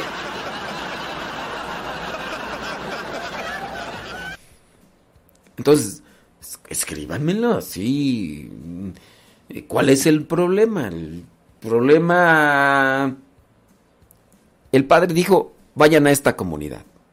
Cuando llegué, pero vayan con este grupo. Yo estaba sirviendo en esta parroquia. El padre me dijo, ve a esta comunidad. Cuando llegué a esta comunidad ya había otro grupo organizado. Muy bien. El otro grupo no nos dejó participar. Y aunque nosotros habíamos ido para apoyar a esa comunidad, eso podría ser como que algo ahí, ¿verdad? Entonces, de veras, explíquenmelo bien y yo... Eso a veces pasa, miren, cuando me están platicando ciertas personas que ya bien ubico yo, ya no vi, bien ubico, ya bien ubico yo y digo, ay señora, ahí viene fulano de tal, ahí viene fulana de tal. Señor, dame sabiduría e inteligencia para agarrar el hilo.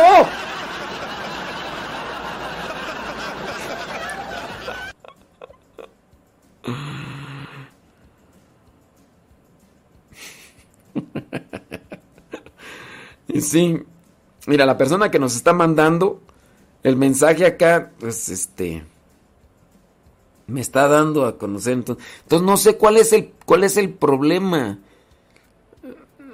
Voy, a leerlo, a ver si ustedes me ayudan a interpretarlo. Dice, quiero compartir mi experiencia. Mm, acompañé al grupo fulano de tal. El grupo donde estoy adherida. El párroco los mandó a la capilla de otro sector para que apoyáramos en esa comunidad, en la novena. Desde ese día tengo pena ajena por los jóvenes de esa comunidad.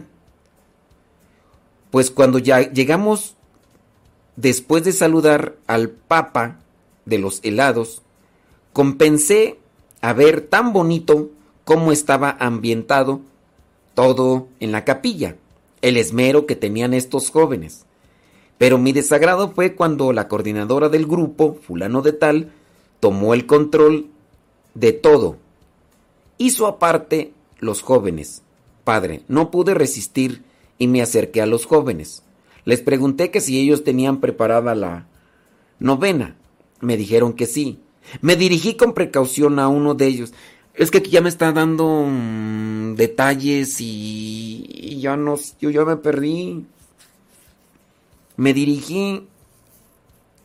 No estoy diciendo el nombre para que no te vayas a sentir aludida o expuesta. Lo que quiero es, pues, que veamos bien el, punto central. Porque si ya me das detalles de me dirigí a los jóvenes y les pregunté que si ellos tenían preparada, me dirigí con precaución a uno de ellos.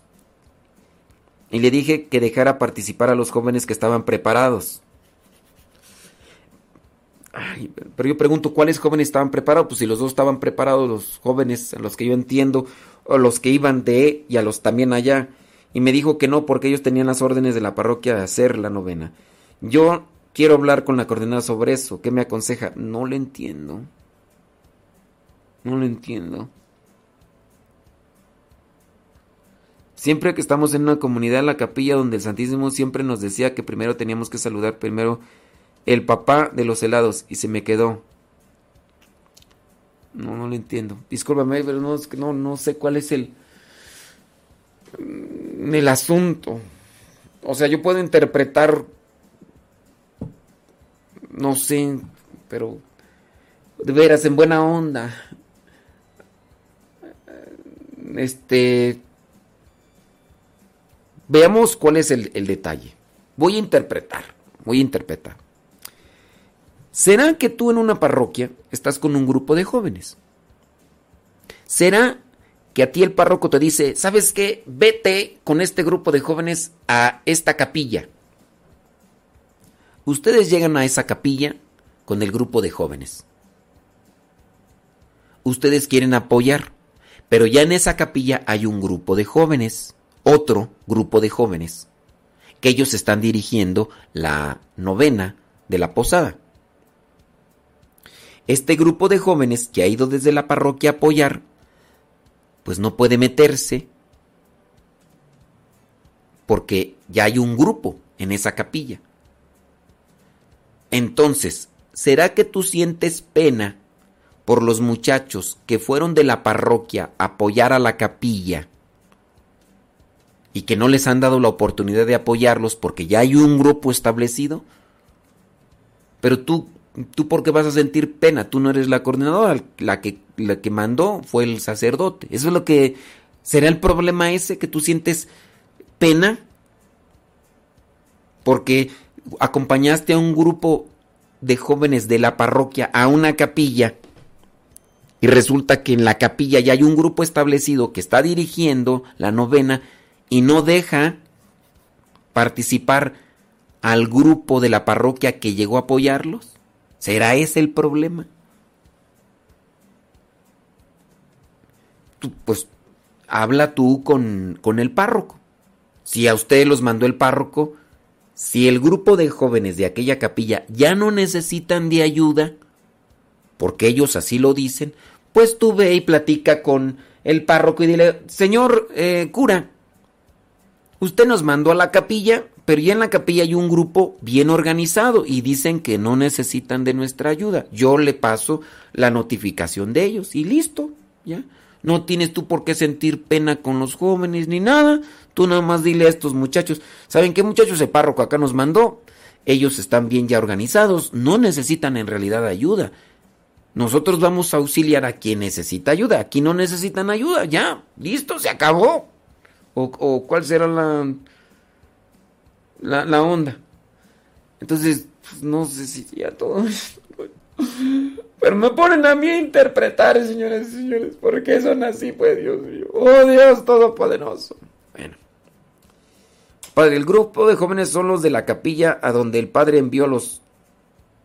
Sí, pero ¿cuál es el problema? El... ¿Quiénes, cuáles son los jóvenes que no dejan participar o qué? Eh, ya ves, o sea, ahí está el problema, que yo estoy interpretando una cosa y no ese es el problema. O el problema, déjame interpretar otra, dentro del multiverso de las interpretaciones, o el problema será que los jóvenes que fueron de la parroquia llegaron a la capilla y dijeron, el padre nos mandó.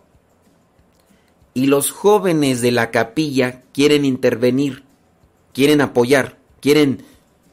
Y los jóvenes que fueron enviados por el párroco se posicionaron en la capilla y dijeron, Nel pastel, no vamos a dejar participar a los jóvenes de esta capilla porque nosotros tenemos órdenes exclusivas de nuestro párroco de que viniéramos aquí. Y a los jóvenes de aquí no los vamos a dejar participar porque nosotros tenemos órdenes directas de nuestro párroco. ¿Será esa otra interpretación? ¿Será esa otra interpretación? Digo, es, es que les digo, pues, pues yo, aquí como, pues le hago. Si esa es la otra interpretación de lo que, si esa es la otra cuestión, ustedes tendrían que platicar con ese grupo de jóvenes que fue de la parroquia para que sean flexibles y les digan, muchachos de la parroquia, dejen participar a los jóvenes de esta capilla para que se preparen, porque si venimos a apoyarlos, venimos a enseñarlos. En un futuro ellos se podrán hacer cargo de aquí, pero si los enseñamos bien, pero hay que integrarlos para que vean cómo es el asunto y el próximo año ellos lo hagan. Platiquen con los jóvenes. Si los jóvenes están evangelizados, si tienen una conciencia cristiana, asimilarán esto. Si no lo asimilan, pues ahí es donde tienen que trabajar ahora con esos jóvenes de la parroquia. ¿Será ese el problema? Los de la parroquia tomaron el control. Eso fue lo que vi y me dio... Bueno, no sé. Entonces... Eh, eso, es, eso vendría a ser mi, mi opinión, ¿verdad? Si dentro de tantas... dentro del universo de Marvel... Dentro del universo de las interpretaciones, si son esas, pues platiquen con esos jóvenes que fueron de la parroquia, si, es, si es que ese es el problema. Platiquen con los jóvenes de la parroquia y díganle, oye, pues a los de la capilla, denles chance para que se preparen, para que... Y ya, si no quieren los jóvenes de la parroquia, pues hablen con el párroco y díganle, padre, pues como ve, los muchachos que mandó no le dan permiso a los jóvenes de la capilla para que se integren y, y participen. Y al párroco, pues tendría que hablar con ellos, ¿no? Bueno, sí, pero si somos un poquito más claros en el asunto, ya mejor dejar echarme algo a la tripa porque... Don Rafa, don Rafa ya le está echando algo a la tripa. Don Rafa, que lo atiendan bien. Sí. Sí, que lo atiendan bien, don Rafa. ¿Qué están comiendo, don Rafa? ¿Qué, están comiendo? A ver, mándenme una foto a ver si se me despierta el hambre, porque ya se me fue. Son las 9 de la mañana con 40 minutos. Estamos aquí al pie del cañón. Hoy día, miércoles 22 de diciembre. ¡Súbale a la radio! como me encanta esa rola. mi voz, llévame a tu amor para seguir. Te pido que tú cambies hoy este duro corazón. Cámbialo. Ya no puedo seguir un día más sin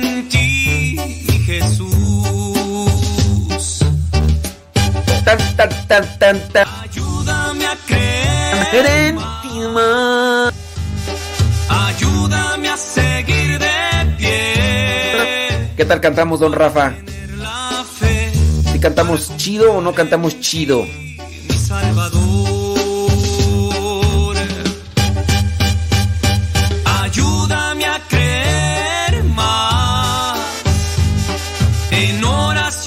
No, dice Rosalía que también le gusta esa canción. Este. Mi sanación, Jesús.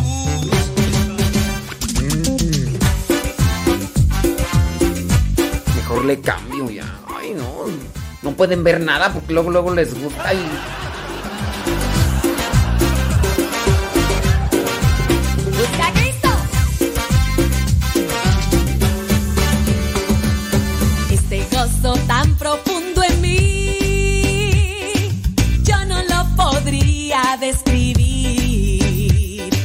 Más falta que también le guste esa. Y...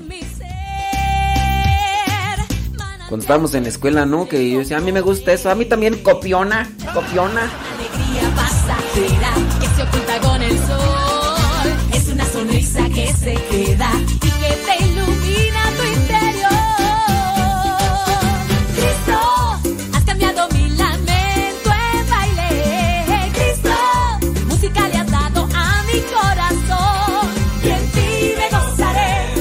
Dice María Eugenia que no le gusta la banda.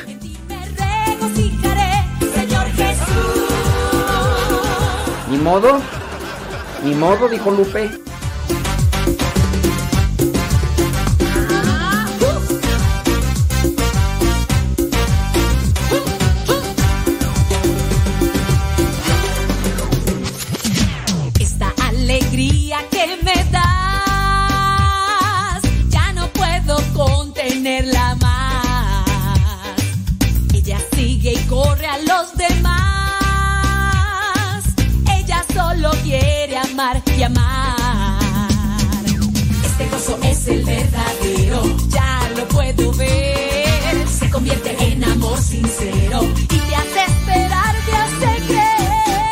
Dice Zul que ponga salsa.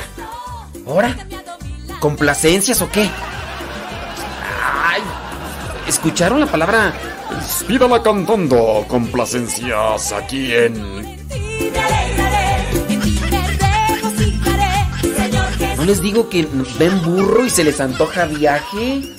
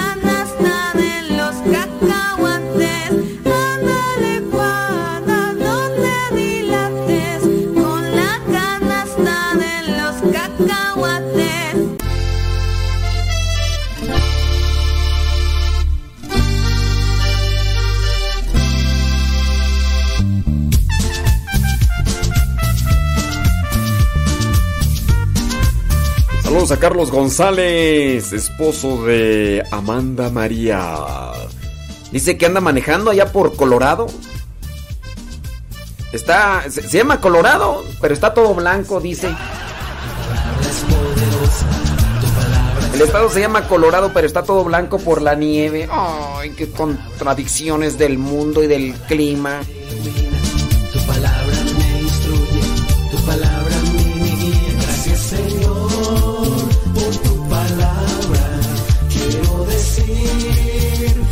Como Pedro.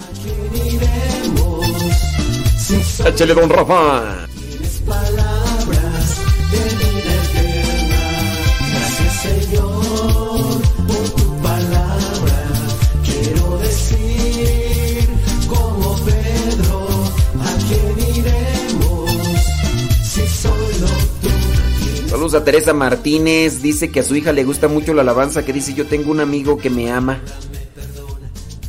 Dice, trae diferentes saludos desde Lexington, Sur Carolina. Tu palabra me Mándenos sus mensajitos directamente a Telegram. La dirección es arroba cabina radio sepa. Arroba cabina radio sepa. Todo junto, todo junto. Arroba cabina radio sepa. Gracias Señor por tu palabra. Quiero decir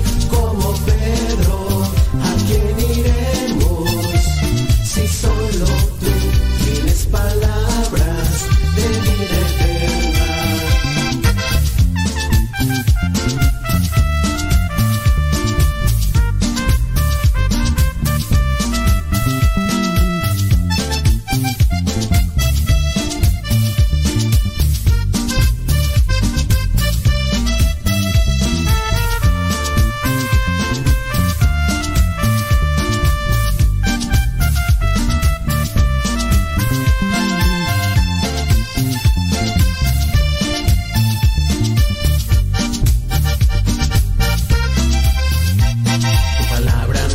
enthusiasm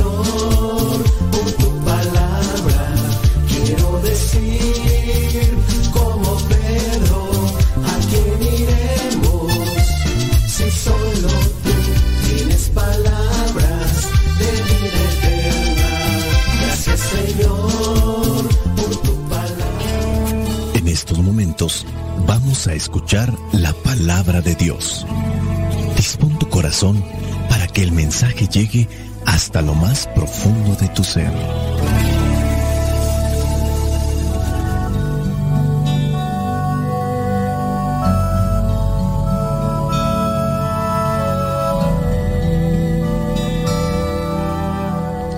El Evangelio que la iglesia nos presenta para el día de hoy corresponde a Lucas, capítulo 1, versículos del 46 al 56. Dice así, María dijo, mi alma alaba la grandeza del Señor, mi espíritu se alegra en Dios mi Salvador, porque Dios ha puesto sus ojos en mí, su humilde esclava, y desde ahora siempre me llamarán dichosa, porque el Todopoderoso ha hecho en mí grandes cosas. Santo es su nombre. Dios tiene siempre misericordia de quienes lo reverencian. Actuó con todo su poder, deshizo los planes de los orgullosos, derribó a los reyes de sus tronos y puso en alto a los humildes. Llenó de bienes a los hambrientos y despidió a los ricos con las manos vacías. Ayudó al pueblo de Israel su siervo y no se olvidó de tratar con misericordia.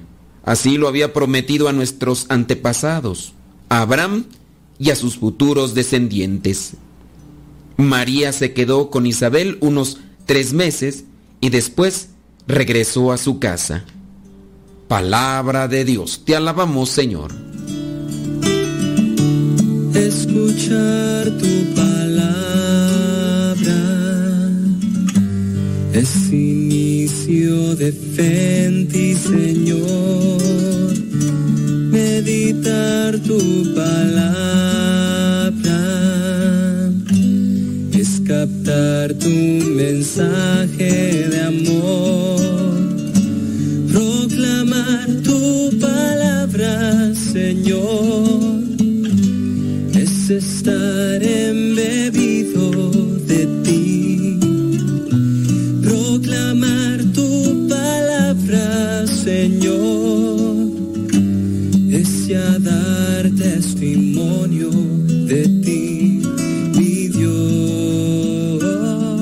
el Evangelio del día de hoy se nos presenta lo que es este cántico de María que muchos de nosotros conocemos como el Magnificat. Es uno de los cánticos de las comunidades de los primeros cristianos. Los estudiosos dan a conocer que este cántico revela el nivel de conciencia y la firmeza de fe que animaba a las mismas comunidades. Del versículo 46 al 50, María empieza proclamando el cambio que está aconteciendo en su propia vida bajo lo que es la mirada obviamente amorosa de Dios, de un Dios lleno de misericordia que se ha fijado en ella. De ahí que podemos entender cuando dice, mi alma alaba la grandeza del Señor.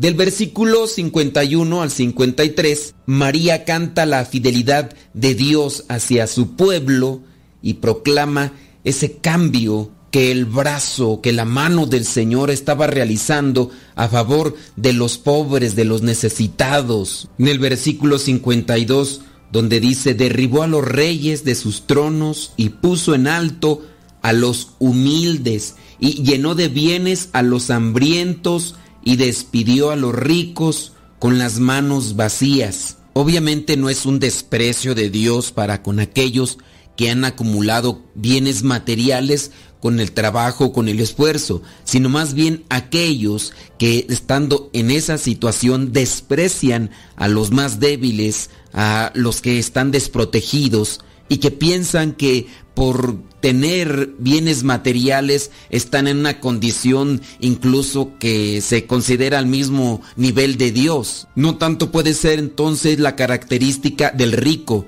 sino del soberbio, del orgulloso, del prepotente. Y del versículo 54 al 55, María recuerda que todo esto es expresión de la misericordia de Dios con su pueblo y expresión de su fidelidad a las promesas hechas a Abraham, el padre de la fe. Estas oraciones o estos cánticos que la iglesia realiza ya desde los inicios de la era cristiana son un recordar de las promesas del Señor, pero también es un avivar de las promesas, de las esperanzas que Dios ofrece a quien cumple con su voluntad. La Virgen María recuerda los grandes prodigios que Dios ha realizado por su pueblo, pero eso sí remarca que lo que sobresale de todo esto es un estado de humildad, la actitud. La humildad viene a ser la forma en la que Dios puede entrar en el corazón del hombre, de su pueblo,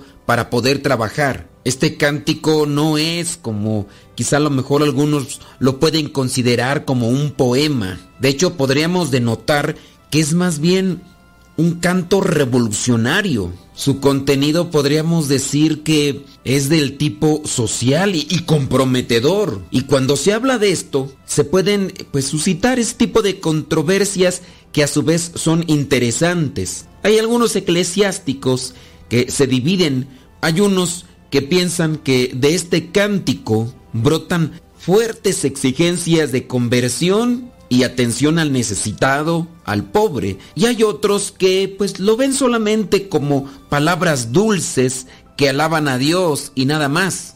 El Magnificat nos recuerda que la relación con Dios debe ser a su vez muy sincera, pero también es algo que nos llama al compromiso, porque si falta la humildad, también nos podemos mirar abandonados de la presencia de Dios, y no porque Dios lo quiera, sino porque simplemente no lo dejamos trabajar en nuestras vidas. Ya hemos hablado desde un aspecto quizá doctrinal y también un aspecto teológico. Ahora vamos a tratar de ir a lo práctico con este pasaje del Evangelio. En el versículo 46 dice, mi alma alaba la grandeza del Señor. Nosotros a veces nos dedicamos a alabar a Dios de una manera más bien externa, Nuestros labios dirigen una alabanza, podemos pronunciar incluso una oración, pero qué mejor que hacerlo con todo el ser. La expresión alma envuelve todo el ser. Hay personas dentro de la iglesia que tienden a orar solamente con la boca. Vendría a ser pura palabrería y es lo que no le gusta al Señor. De hecho, es lo que cuestiona mucho de aquellos que son los fariseos o los maestros de la ley que hacen oraciones de dientes para afuera. Las oraciones que viene a alabar Jesús en su momento son aquellas que nacen del corazón, aquellas que brotan de un alma adolorida por haber fallado, por no cumplir con lo que dice Dios, aunque saben que no están haciendo lo correcto, pero están arrepentidos y le piden a Dios clemencia. Eso es dirigirse a Dios con el alma, con todo el ser. Y nosotros muchas veces estamos distraídos, estamos quizá a lo mejor pensando en otra cosa, estamos mirando a ver quién llega cuando estamos en el templo, a ver quién sale o cómo viene vestido, y ya no estamos alabando a Dios con nuestra alma. De hecho, si te fijas, en muchas de las ocasiones entramos al templo y hacemos las cosas de manera mecánica. Puede ser tanto el que está dirigiendo la oración, en su caso el sacerdote o el diácono, o también los mismos fieles. Hacemos las cosas de manera rutinaria y mecánica. Consideremos esta cuestión. Dice, mi alma alaba la grandeza del Señor. Yo soy de los que dispone su alma, su vida para alabar a Dios con todo su ser. Mi alma alaba la grandeza del Señor. Yo alabo a Dios con el alma, con todo el ser, o solamente de dientes hacia afuera. ¿No será que en ocasiones por eso no rendimos frutos en la vida? Porque somos más de una oración externa que, que, de algo que, que brota, que, que, nace desde el corazón. El mismo cuerpo a veces no lo disponemos para la oración. Acomodemos nuestros pensamientos, acomodemos nuestro ser cuando hagamos esa oración, que los signos que nos puedan incluso motivar o animar para hacer la oración también estén presentes. De ahí que por eso a veces es necesario cierto tipo de signos o un lugar donde hacer oración. No es lo mismo hacer oración en un templo que se ha construido de manera apropiada para inspirarnos a dirigirnos a Dios que hacer una oración en la casa, a lo mejor en la cocina, a lo mejor en la sala, y, y a lo mejor has preparado un lugar eh, especial dentro de donde vives, pero nunca será igual que como estar en el templo. Estando a lo mejor en la casa puedes encender una vela, a lo mejor algunos colores, e incluso la misma luz, eh, el ambiente que te rodea, si tienes prendida la computadora, la televisión o, o hay música con un nivel muy alto, pues no vas a poder sintonizar bien con Dios y tu alma no estará expresando lo que quiere porque le interrumpe, porque te distraes. Mi alma alaba la grandeza del Señor, mi espíritu se alegra en Dios mi Salvador. Esto de mi espíritu se alegra en Dios mi Salvador es una consecuencia de dejar que el alma alabe al Señor. Dice más adelante, porque Dios ha puesto sus ojos en mí, su humilde esclava. Algunos eh, traducen lo que vendría a ser esta palabra de esclava en servidor o servidora que es lo que necesitamos nosotros ser ante la presencia de Dios. Y no como para llenarme de vanagloria y decir yo soy humilde, sino mi actitud es, Señor, voy a hacer lo que tú me pidas, lo que tú me digas, lo que tú quieras. Aunque a veces no me guste, o aunque a veces no quiera, aunque a veces no me agrade, pero sé que es lo mejor para mí. Y eso me dará felicidad tanto en esta vida como después de esta. Esa es una disposición humilde. También humildad es reconocer lo que Dios ha hecho en nuestras vidas. Dice versículo 49, porque el Todopoderoso ha hecho en mí grandes cosas. Santo es su nombre. Dios tiene siempre misericordia de quienes lo reverencian. La humildad también es reconocer lo que Dios ha hecho en nuestras vidas, lo que ha hecho en nuestra familia. En muchas de las ocasiones se nos olvida todo lo que Dios ha realizado a nuestro favor, desde lo que tenemos, lo que incluso no tenemos, por ejemplo, en el caso podemos decir, gracias a Dios no tenemos enfermedades. Dios nos ha bendecido con eso también. A lo mejor sí, nosotros nos quejamos porque aspiramos o queremos tener cierto tipo de cosas, pero Dios nos ha dado todo aquello que es conveniente para nuestras vidas. Una cosa es que nosotros seamos flojos, distraídos, indisciplinados, gastalones y poco preocupados de las cosas materiales y que por eso en ocasiones no nos aprovechan. No tenemos por qué echarle la culpa a Dios por eso, pero sí ser agradecidos por aquellas cosas que Dios ha puesto en mi camino para mi bien y para el bien de los que amo. Y ahí es donde podemos aplicar otra cuestionante. ¿Qué tan agradecido estoy yo con Dios hasta este punto en el que estoy viviendo? Hasta esta parte del año en el que estoy ya viviendo, incluso en este tiempo de, de la vida que Dios me ha concedido. En verdad vivo agradeciendo a Dios por lo que me da, por lo que me concede. Gracias Señor por todos los años que me has dado, gracias por la familia que me concediste, gracias por el lugar donde estoy, gracias Señor por, por la salud que tengo, por la felicidad que he tenido con, con amigos y con conocidos, gracias Señor por tantas cosas que, que, a veces incluso no alcanzamos a enumerar y que eso es también lo que nos haría falta para no dejar paso a la tristeza o a la incertidumbre o al miedo que en ocasiones nos domina. Dios tiene siempre misericordia de quienes lo reverencian, de quienes cumplen o buscan cumplir con su voluntad. Fallamos, eh, nos damos cuenta de que fallamos, tenemos debilidades, nos damos cuenta que tenemos debilidades. Le pedimos a Dios perdón por esas debilidades que, que nos ganan, que, que tienen más fuerza que la intención de quererle agradar. Señor, perdónanos, danos tu amor, danos tu fuerza, danos tu gracia para podernos levantar y cumplir con lo que más te agrada a ti. Soy el Padre Modesto Lule de los misioneros servidores de la palabra. La bendición de Dios Todopoderoso, Padre, Hijo y Espíritu Santo, descienda sobre cada uno de ustedes y les acompañe siempre. Vayamos a vivir la palabra. Lámpara es tu palabra para mis pasos, luz en mi sendero. Lámpara es tu palabra para mis pasos, luz en mi sendero. Luz, tu palabra es la luz.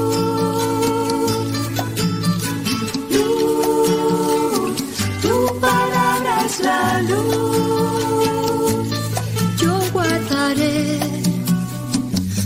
tus mandamientos.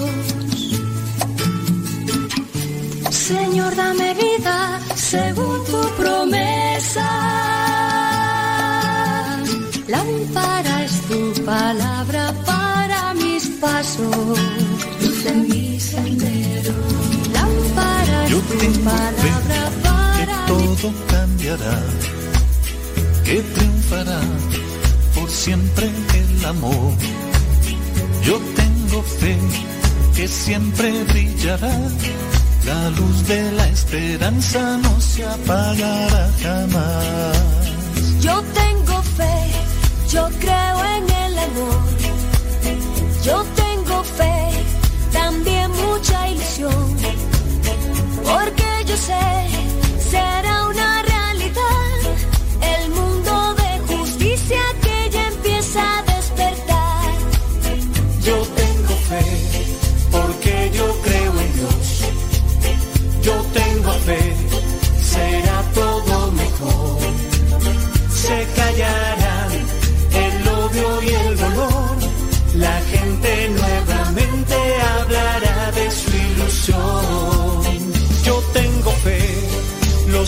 los hombres cantarán una canción de amor universal. Yo tengo fe, será una realidad. El mundo de justicia que ya empieza a despertar. Yo tengo fe que todo cambiará, que triunfará por siempre el amor. Yo tengo fe que siempre brillará, la luz de la esperanza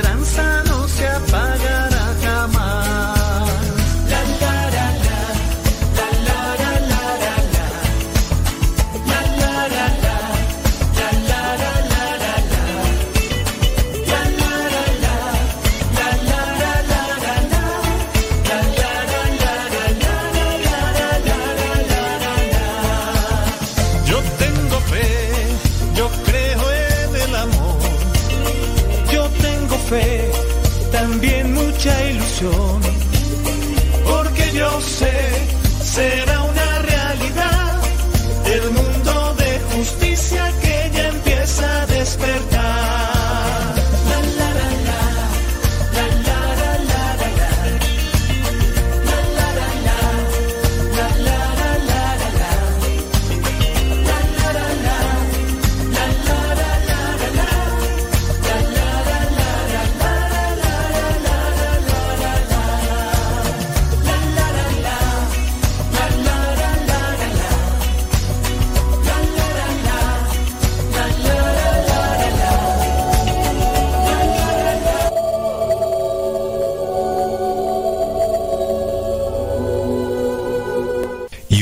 22 de diciembre, la iglesia celebra el día de Santa Clotilde. Escuchemos qué podemos aprender de su vida. Clotilde quiere decir la que lucha victoriosamente. Esta santa reina tuvo el inmenso honor de conseguir la conversión al catolicismo del fundador de la nación francesa, el rey Clodoveo. La vida de nuestra santa la escribió San Gregorio de Tours hacia el año 550. Era hija del rey Borgoña Chilberico, que fue asesinado por su usurpador, el cual encerró a Clotilde en un castillo. Allí se dedicó a largas horas de oración y a repartir entre los pobres todas las ayudas que lograba conseguir. La gente la estimaba por su bondad y su generosidad. Clodoveo, el rey de los franceses, supo que Clotilde estaba prisionera en el castillo y envió uno de sus secretarios para que, disfrazado de mendigo, hiciera fila con los que iban a pedir limosnas y le propusieran a Clotilde que aceptara el matrimonio secreto entre ella y Clodoveo. Aunque este rey no era católico, ella aceptó con el fin de poderlo convertir al catolicismo. Recibió la argolla de matrimonio que le enviaba Clodoveo y ella por su parte le envió su propia argolla. Entonces el rey Clodoveo anunció al usurpador que él había contraído matrimonio con Clotilde y que debía dejarla en libertad porque se la quería llevar a Francia. El otro tuvo que aceptar. Las fiestas de la celebración solemne del matrimonio entre Clodoveo y Clotilde fueron muy brillantes. Un año después nació su primer hijo, y Clotilde obtuvo que su esposo le permitiera bautizarlo en la religión católica. Pero poco después, el niñito se murió, y el rey creyó que ello se debía a que él no lo había dejado en su religión pagana y se resistía a convertirse. Ella, sin embargo, seguía ganando la buena voluntad de su esposo con su amabilidad, su exquisita bondad y rezando sin cesar por su conversión. Los alemanes atacaron a Clodoveo y éste en la terrible batalla de Tolbiac exclamó, Dios de mi esposa Clotilde, si me concedes la victoria, te ofrezco que me convertiré a tu religión, y de manera inesperada su ejército derrotó a los enemigos. Entonces Clodoveo se hizo instruir por el obispo San Remigio y en la Navidad del año 496 se hizo bautizar solemnemente con todos los jefes de su gobierno. En el año 511 murió Clodoveo y durante 36 años estará viuda Clotilde luchando para tratar de que sus hijos se comporten de mejor manera posible, sin embargo, la ambición de poder los llevó a hacerse la guerra uno contra otro. San Gregorio de Tours dice que la reina Clotilde era admirada por todos a causa de su gran generosidad en repartir limosnas y por la pureza de su vida y sobre todo sus largas y fervorosas oraciones. La gente decía que ella parecía más una religiosa que una reina. Sus dos hijos, Clotario y Chilberto, se declararon la guerra y estaban los dos ejércitos listos para la batalla. Clotilde se dedicó a rezar fervorosamente por la paz entre ellos y pasó toda una noche en oración pidiendo por la reconciliación de los dos hermanos, y sucedió que estalló entonces una tormenta tan espantosa que los dos ejércitos tuvieron que alejarse antes de recibir la orden de ataque. Los dos combatientes hicieron las paces y fueron donde su madre a prometerle que se tratarían como buenos hermanos y no como enemigos. A los treinta días de este suceso, murió plácidamente la Santa Reina. Sus dos hijos, Clotario y Chidilberto, llevaron su féretro hasta la tumba del rey Clodoveo, así terminaba su estadía en la tierra, la que consiguió de Dios que el jefe y fundador de una gran nación se pasara a la religión católica con todos sus colaboradores. Es por eso que hoy es el día de Santa Clotilde. Mis queridos hermanos y hermanas en el Señor, hoy es un día para nosotros orar por nuestros seres queridos, especialmente por aquellos que no se han encontrado con el Señor. No te canses de orar, no dejes de orar nunca por ellos. Podemos hoy aprender de Santa Clotilde, que ella se pasaba incluso las noches enteras orando por la conversión de su esposo y luego orando por sus hijos. A ti madre, a ti padre, a ti hijo que tienes un padre que aún no se ha convertido, a ti padre que tienes aún tus hijos que no se han encontrado con el Señor, no te canses de orar, sigue orando porque cuando la situación se ve más difícil es cuando ya Dios está a punto de hacer su obra. Hoy oremos por nuestros familiares para que también les conceda la compresión y el arrepentimiento para que nuestro Señor Jesucristo nazca en sus corazones. Que Dios te bendiga, que Dios te guarde.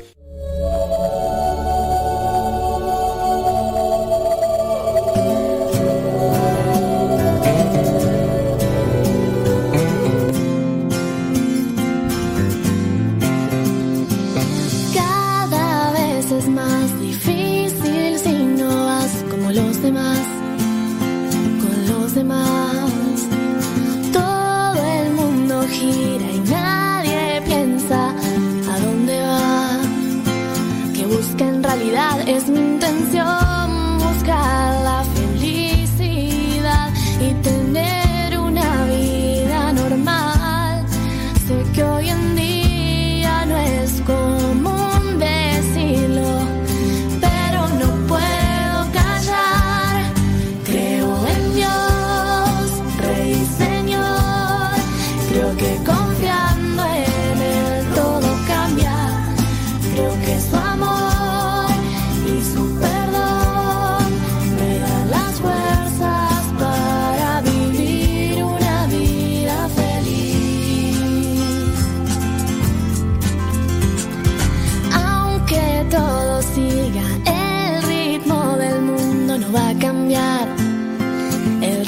celestial, si logro vaciar mi corazón, podré escuchar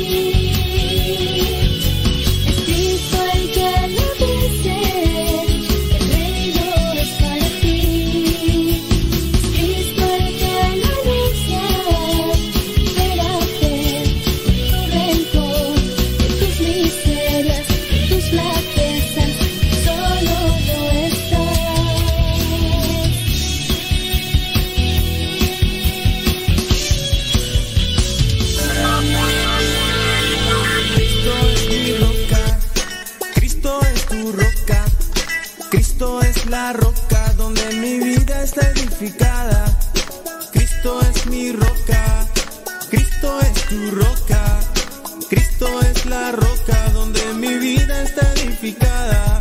Quien construye su vida en Cristo sobre roca está edificando. No habrá vientos ni corrientes que le derrumben su casa. Está sobre roca. Quien construye su vida en Cristo sobre roca está edificando. No habrá vientos ni corrientes que le derrumben su casa. Está sobre roca.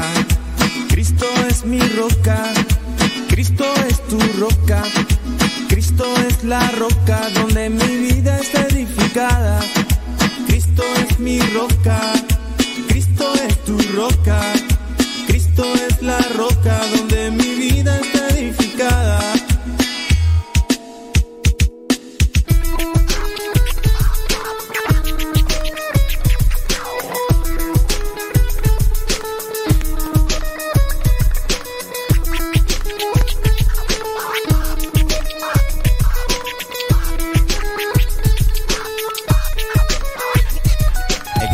y practica mis palabras, dice Cristo.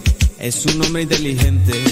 No construye su vida en arena, construye solo sobre roca. El que, el que escucha y practica mis palabras, dice Cristo. Es un hombre inteligente. No construye su vida en arena, construye solo sobre roca. Cristo es mi roca. Cristo es tu roca. Cristo es la roca donde mi vida está edificada. Cristo es mi roca, Cristo es tu roca. Cristo es la roca donde mi vida está edificada.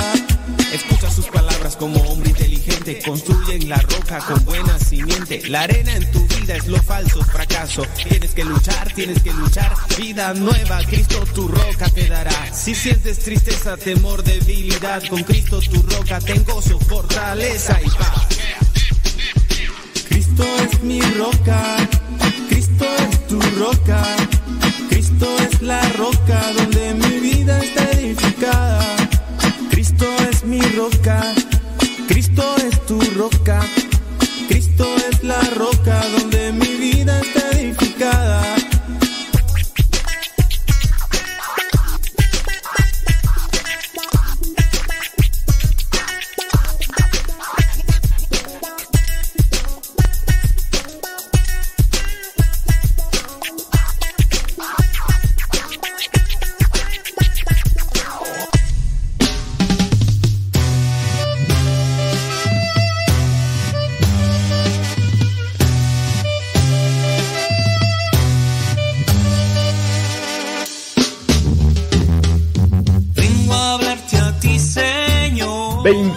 Minutos después de la banda. Saludos a todos los que no les gusta la banda.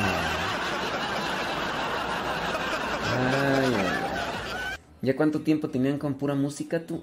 Mm, no, no, tenían apenas 10 minutos. 10 minutos. Es que ya, ya nos agarramos allá en la plática. Estaba por ahí mirando un meme que decía así, estoy así a punto de comer, de desayunar, comer y cenar tamales. Pues yo ya empecé. Anoche comí tamales. Ahorita también.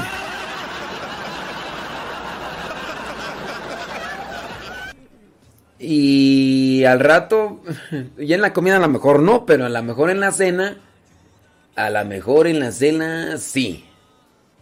Dice Marcela González, padre, saludos aquí en Texcoco. Saludos hasta Texcoco, Marcela. Sí, hombre. Ah, Qué cosas, ¿verdad? San, san, san,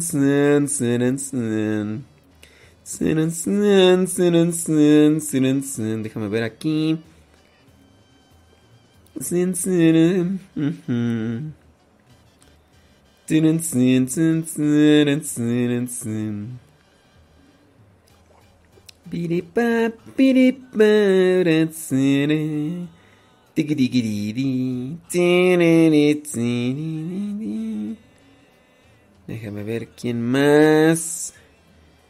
¿Quién más? Mm, mm, chiqui, chiqui, chingue. Ahí está. ¡Vámonos! Es que estoy acá también pasando el video. Oiga, padre, ¿se acuerda de cuando nos dieron una semana completa lonchibón en, en un retiro cepa? Pues a ti y a mí nos dieron una semana. A los pobres muchachos que estaban en el postulantado, en la formación, y a los religiosos dicen que fue un mes. Un mes. Para los que no... Porque ya lo he platicado, ¿no? Hace un tiempo, estamos hablando del año 1999, nosotros eh, organizábamos un retiro, digo nosotros porque estábamos involucrados todos, ¿no? Organizábamos un retiro para 50 mil jóvenes en la Plaza de Toros México, que en realidad pues no le caben 50 mil, le caben como 46 mil, pero se llenaba. De hecho, ustedes pueden buscar los videos en el YouTube, pueden buscar 50 mil jóvenes al encuentro de Cristo resucitado en la Plaza de Toros México. Los pueden ustedes buscar así y ahí van a ver la, los el evento que, que organizábamos. Y entonces, en aquella ocasión, pues a alguien dentro de, dentro de la organización, a alguien, porque so- éramos, cuando hacemos esos eventos, obviamente participamos muchos. A unos se les dejan encargados de un área. Yo ya como religioso, cuando se hacían, cuando se hacen los eventos masivos, me han dejado a mí encargado de algo. Regularmente las cosas que me he encargado son las cuestiones audiovisuales, ¿no? Entonces hay un encargado y determinan cierto tipo de acciones. Bueno, pues en aquella ocasión al encargado de ver estas cuestiones de alimentación y demás, este, pues dijo, oye, están ofreciendo unos sándwich dentro de una bolsita. Estos sándwiches dentro de esta bolsita, pues traen una rebanada de jamón, traen un pepinillo, traen una rebanada también de, de chile eh, en vinagre, están con mayonesa, aceite. Pues están bien.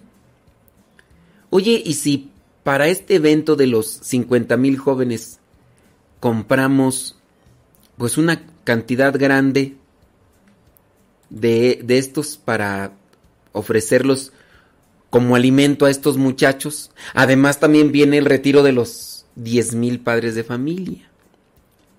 Pues no sé cuánta cantidad compraron. Yo no sé si se pusieron a pensar, pues si vienen 50 mil jóvenes, pues compramos 40, no sé si fueron 40 mil. Lo cierto es que se compró una gran cantidad de ese tipo de bocadillos para vender en su bolsita como sándwich para que pues los muchachos compraran ahí. ¿Y qué crees tú? Pues que quedaron un montón, pero así, tanto así que hasta se anduvo regalando. Por aquí, por allá se regalaba, todavía quedaba un montón. Ah, pero llegó un retiro, retiro de unos 300 misioneros laicos a tiempo completo. Entre ellos estaba Azul, estaba Johnny Laboriel y no sé si estaba Angie. Angie, allá en León, Guanajuato, estabas también tú, ¿verdad? Angie, mándanos ahí un saludo. Ahí por el Telegram, Angie. Arroba cabina radio sepa. Es que la otra vez estaba escribiendo Angie. Estaba escribiendo por el YouTube, pero de Radio Sepa. Y pues nunca miré el mensaje porque nada más miro los de Modesto Radio. Y entonces, pues sobraron una cantidad de estos sándwich dentro, así, dentro de una bolsita, ¿no? Entonces estaba seguro. Y llegó el retiro de una semana, de lunes a viernes, retiro de misioneros laicos, 300 misioneros laicos. Entonces llegó el lunes a la hora de la comida o desayuno, no recuerdo bien con qué comenzó, pero el desayuno. El retiro había sido mm, en sábado. Unos 45 mil jóvenes en la Plaza de Toros. Viene el domingo, regresamos a la gente. El día lunes comienza el retiro. En la mañana, a unos 300 jóvenes misioneros laicos que nos dan estos sándwiches llamados lonchibón, así como de lonches. Lonchibón. Y como estaban ahí y nos estaban dando eso, dijimos, ay, qué chido. Y entonces nos daban una bolsita y nosotros levantamos la mano, ¿me puedes dar otro? Claro. Ay, qué generosos. Y pues eran lonchibón. Oye, ¿me puedes dar otro? Claro. Tres. Ay, qué generosos. Oye, pues ¿me, puedes dar otro, por favor. Sí, cómo no. Dijimos, ay, no, qué generosidad. Dios mío, no, de tanto poderoso. Llegó la hora de la comida. Y que se acercan las charolas con más lonchibón. ¡Vamos con lonchibón! Y dijimos, bueno, pues en la mañana me comí cinco, hoy me como cuatro porque pues ya, ¿no? En la cena, lonchibón. Me comí la comida cuatro en la cena, porque hay que comer, hay que cenar menos. Me voy a comer, a comer tres, bravo. Y me comí a mis tres. Y después, al otro día, en la mañana, que llega Lonchibón y otra vez, señores. En la tarde, Lonchibón, porque Lonchibón es el patrocinador oficial de los retiros de los misioneros laicos. En la noche, Lonchibón. Va martes. Entonces, nos, nos pusimos a mirar la bolsita.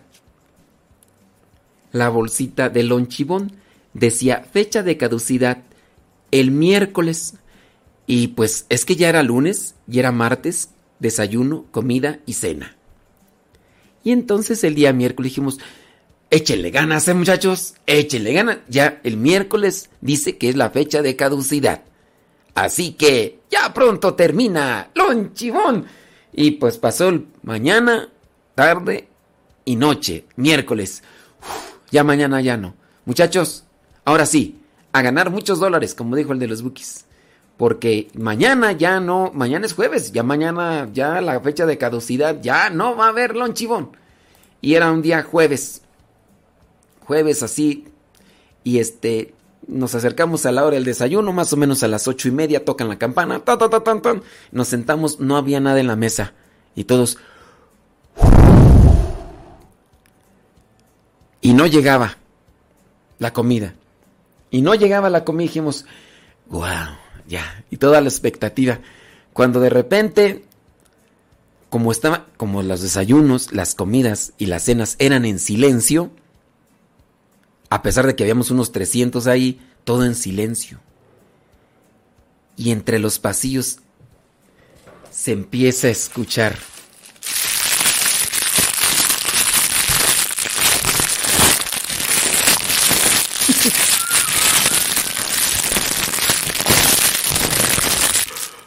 Y que empieza la, murmuradera dentro del comedor.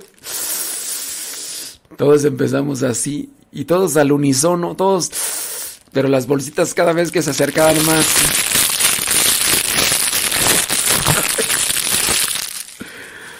Y pues bueno, ya los padres encargados, uno de ellos se puso de pie nos puso una buena regañada. y nos dieron lonchibón. Miércoles, no, jueves, lonchibón. Viernes en la tarde, lonchibón. Cena, lonchibón. El viernes, el viernes terminaba el retiro. Terminaba con la misa de la mañana. ¿Y qué creen que llegó a la mesa?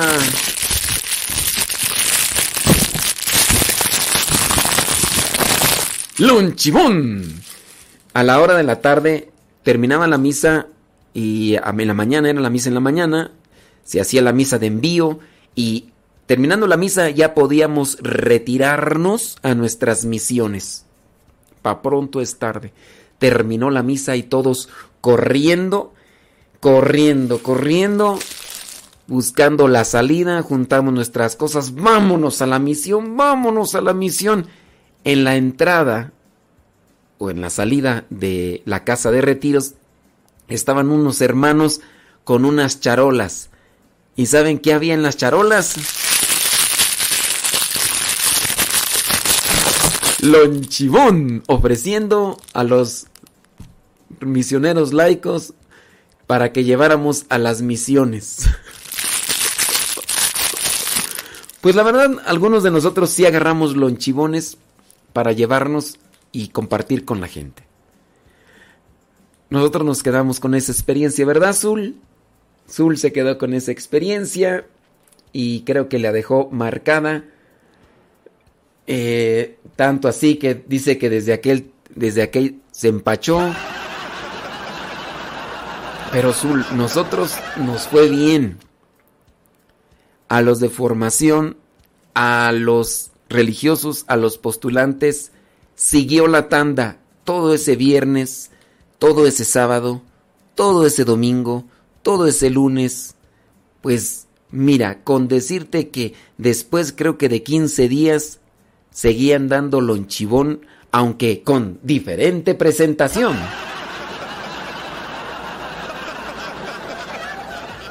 Entonces ofrecían lonchibón frito, lonchibón capeado de huevo, lonchibón con no sé qué tantas cosas, de manera que tenía que acabarse. Y si ustedes dirán, Pues cuántos eran, pues quién sabe, ya ni quiero preguntar, yo creo que ya ni se acuerdan, pero nosotros nos acordamos muy bien de esa comida de lonchibón y a nosotros nos fue muy bien. Y, y así, en estos días nosotros estamos ya acercándonos a esas fechas donde comemos, desayunamos, cenamos, tamales, tamales oaxaqueños. Si fueran tamales oaxaqueños, pues una variedad, una variedad, pero pues no. Lamentablemente no así. Yo estoy buscando el de el de los tamales oaxaqueños y no lo encuentro. ¿A dónde vamos a parar con esta hiriente y absurda actitud? Démosle paso a la humildad. Ay, doña Julia, ¿cómo está? Doña Julia tiene rato de que no la saludo. ¿Cómo le ha ido? Pues muy bien. Dice, ven a prender un cerillo, ven a iluminar este hogar. Que Diosito nos bendiga y bendizca nuestro hogar. Todas las noches camino por el sendero de Dios, donde mis padres me esperan con la bendición de Dios. Ay, papá, que Diosito los cuide y los acompañe por donde quiera que vayan. Ándale, pues gracias, doña Julia. Tiene ratito que no la saludaba. Espero que estén muy, pero muy bien. Y dice que si corrieron al baño. No, hasta eso. Es que no. No nos hicieron daño. Lo que pasa es que. Pues, ¿te imaginas? Este. Mira sus ricos tamales oaxaqueños. Ya llegaron sus ricos y deliciosos tamales oaxaqueños. Acérquese y pida sus ricos tamales oaxaqueños. Y sí. Ay, Dios mío santo. Sabor, sabor, sabor, sabor, sabor, sabor. Angie, repórtate, Angie. A bailar. Oye, Zul, ¿de quién me pediste el número? Ya ni me acuerdo si de Beatriz o de Sandra. Beatriz. No, sí, de Betty. ¿Betty Bajarano o de Sandra Bajarano? ¿Qué? ¿Sandra Bajarano? No, sí, es Sandra. ¡Ops! Decidí ya seguirte, decidí ya seguirte, Jesús. Decidí ya estar junto a ti, decidí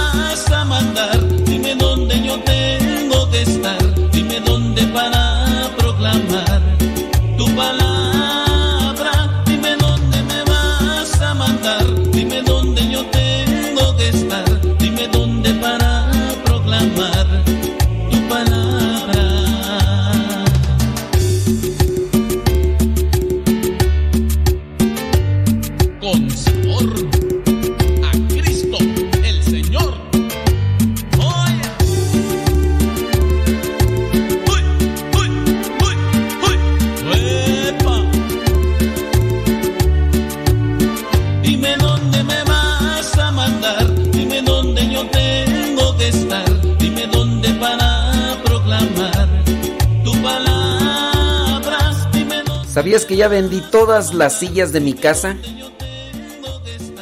Total. A ti no te importa cómo me siento.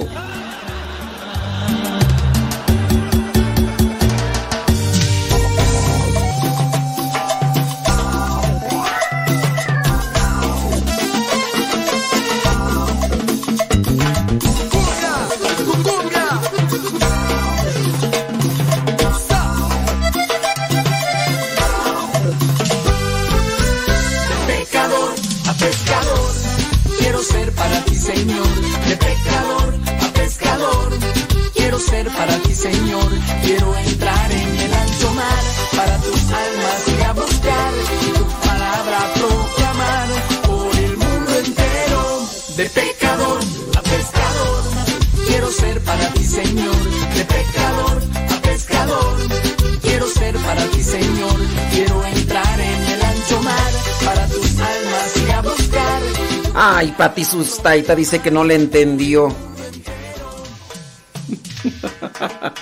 Ay, ay, Pati Sustaita, todo dormido todavía con el frío.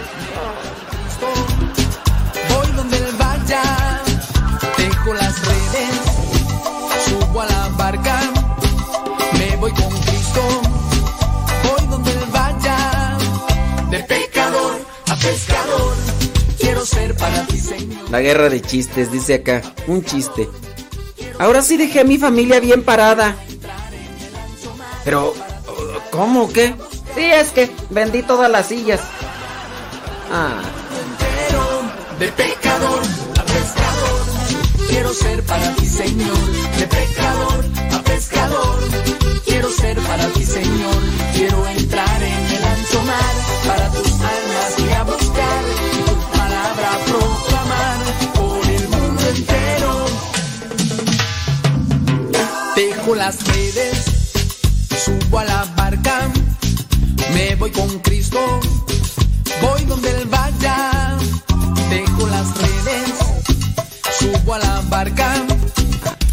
Digamos que el lonchibón mm, lo como a veces, pero ya son en diferentes presentaciones. Ya no es la misma presentación de el año 1999.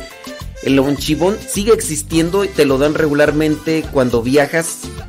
Acá en México te subes al autobús, al autobús que va directo. ah, por lo regular hay Primera Plus o Autovías, que son servicios como que, pues son servicios a la mitad, ¿no? Y, ahí te lo ofrecen. Y sí, o sea, me lo como porque ya son en diferentes presentaciones, incluso ahora con pan integral y todo el rollo. Y ya, entonces, este... Ay, Rosalía, le entró la guerra de chistes. Ay, Rosalía. Dice Rosalía, que llega un caballo al doctor y el doctor le pregunta, ¿por qué la cara tan larga? Ah.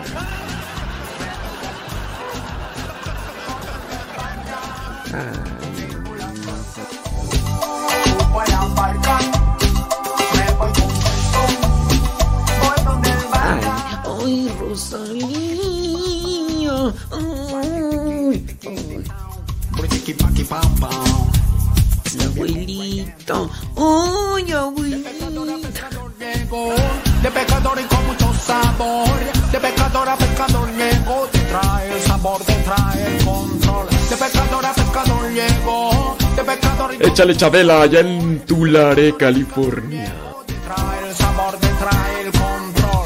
De pecador. Ay, porque tiene la cara larga. Ay. Quiero ser para ti, Señor. Quiero entrar en el ancho mar para tus almas y a buscar y tu palabra proclamar por el mundo entero.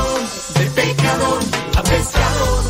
Quiero ser para ti, Señor. De pecador a pescador. Saludos a don Rafa. En el ancho mar para tus almas y a buscar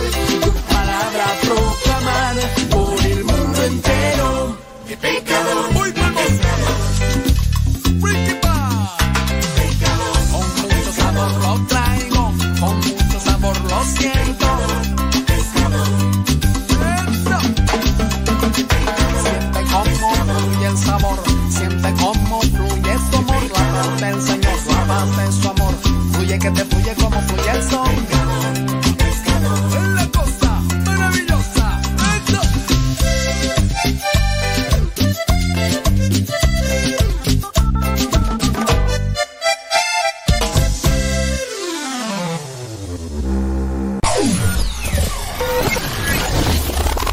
quieres volver a escuchar los programas del Padre Modesto, búscalo en tu página favorita de podcast, Spotify, iTunes, Google Podcast y otros más. Busca los programas en, el, canal, Modesto, Radio. En el canal Modesto Radio. Aquí somos católicos.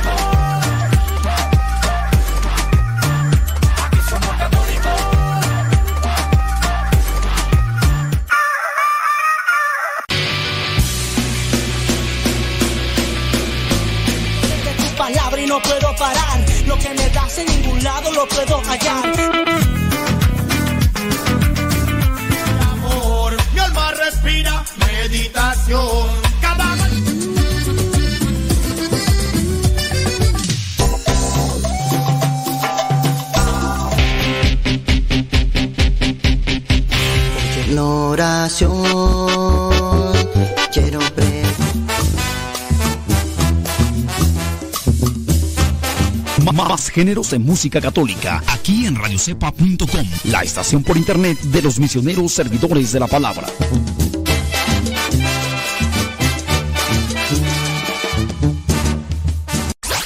Radiocepa.com. Radiocepa.com.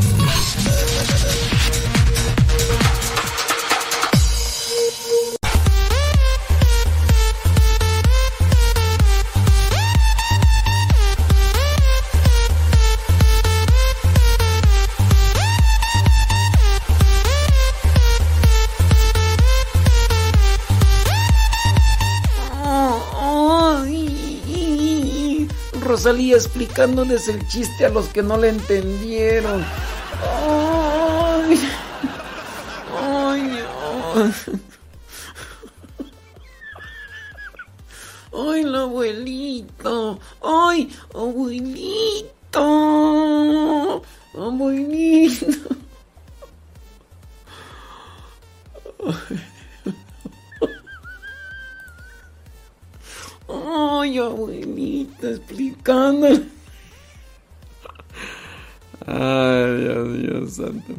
Teresa dice, dice que una vez en Navidad, toda la semana, toda la semana comieron pozole.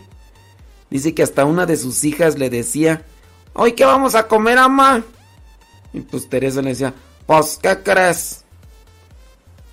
Y decía la hija, ay, mamá, otra vez, pozole. Ya, antes den gracias a Dios que tenemos que comer. Ay, Rosario explicando el chiste todavía. Ay, va a ser una semana y explicando su chiste. Ay.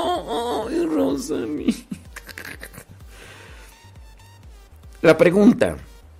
Dice eh, esta persona, dice que su papá y su mamá se divorciaron, se separaron, ¿no? Dice que el papá se volvió a casar. Eso sí, se casó, dice, con los eh, cristianos no católicos. Dice que se casó eh, en la comunidad de los cristianos no católicos. Me preguntan que si la esposa del Señor Jesús ya falleció. Sí, ya falleció. Sí, el día del el domingo se hizo el funeral. El domingo se hizo el funeral. Y, y pues sí, ya el contexto pues de la situación en la que están. Y este... El Señor desempleado y Jesús y todo. Y pues por eso estuvimos mencionando sobre la, la ayuda también pues por lo de la enfermedad. Eh, tuvo cáncer que en los huesos. Y además pues traía otras enfermedades y bueno, y su hijo Santiago también pues con problemas, él también tiene una enfermedad motriz en sus eh, piernitas, muchas operaciones que ha sufrido y además también pues tiene un...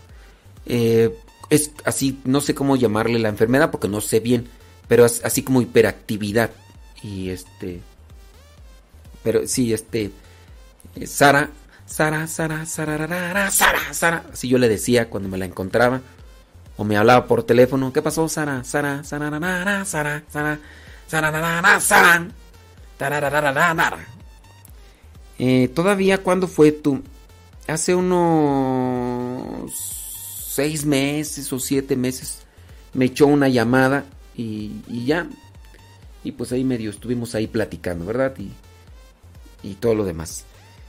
Pero sí ya se nos adelantó Sara, Sara, Sara, Sara, Sara, Sara, Sara, Sara, Sara.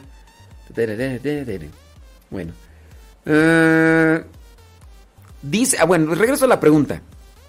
Dice que su papá se casó con cristianos, dentro, dice, de- con los cristianos no católicos. La pregunta de esta persona es que si el matrimonio es válido. Dentro de la iglesia católica no es válido, ¿eh? Ese matrimonio de los cristianos no católicos en la iglesia católica no es válido. Pregunta, dice la misma persona, que si el matrimonio católico se anuló, no. No, no es. Miren, no es que se anulen los matrimonios dentro de la iglesia católica. Se estudian, se analizan y se declaran en su defecto. Se declaran inválidos. Se declaran inválidos. Eso. No es que se anulen. Se declaran que fueron inválidos. O sea que no.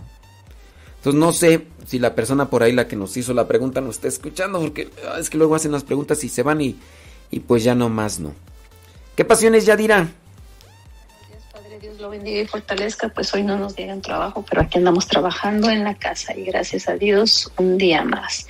Y aquí echándole rayas al tigre, como usted dice, escuchando la estación y planchando los manteles del altar que los ocupan para Navidad en la escuela Navidad en la escuela. ¿Qué más? tú? católica.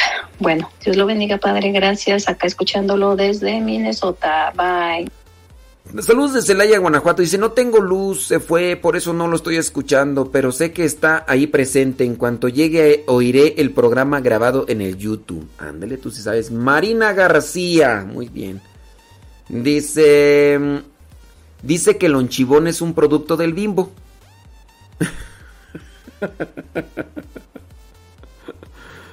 Sí, dice que después de que está la fecha de caducidad todavía aguantan una semana. Dice Irma que ella tiene su tienda ahí en Puebla y pues ahí está. Sí. Ah, sí es cierto. Muy bien. Si es que tengo una misa a las cinco y media de la.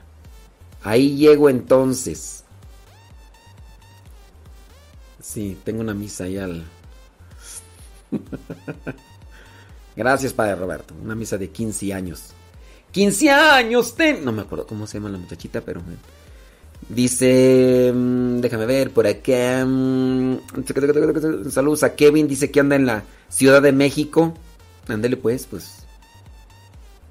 Ave María Purísima, te echa una fumigada, muchacho. Lali Tapia dice: Saludos, dice, para la comunidad de San Diego, acá en Dallas, Texas, en la parroquia. Dice que varios los escuchan. Pues Lalis, ahí recomiéndanos, porque esa es la manera como, pues ahí estamos. Saludos a Alejandra allá en, en Ohio. Buenos días, padre. Mire, le presento a Rodolfo el Reno, que ya, si Dios quiere, próxima Navidad estará cumpliendo 15 años. ¿Ahora?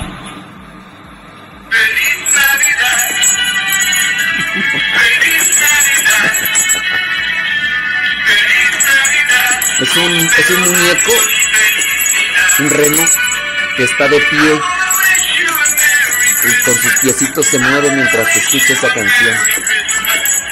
Ay, ay, Rodolfo es reno. Ay, qué...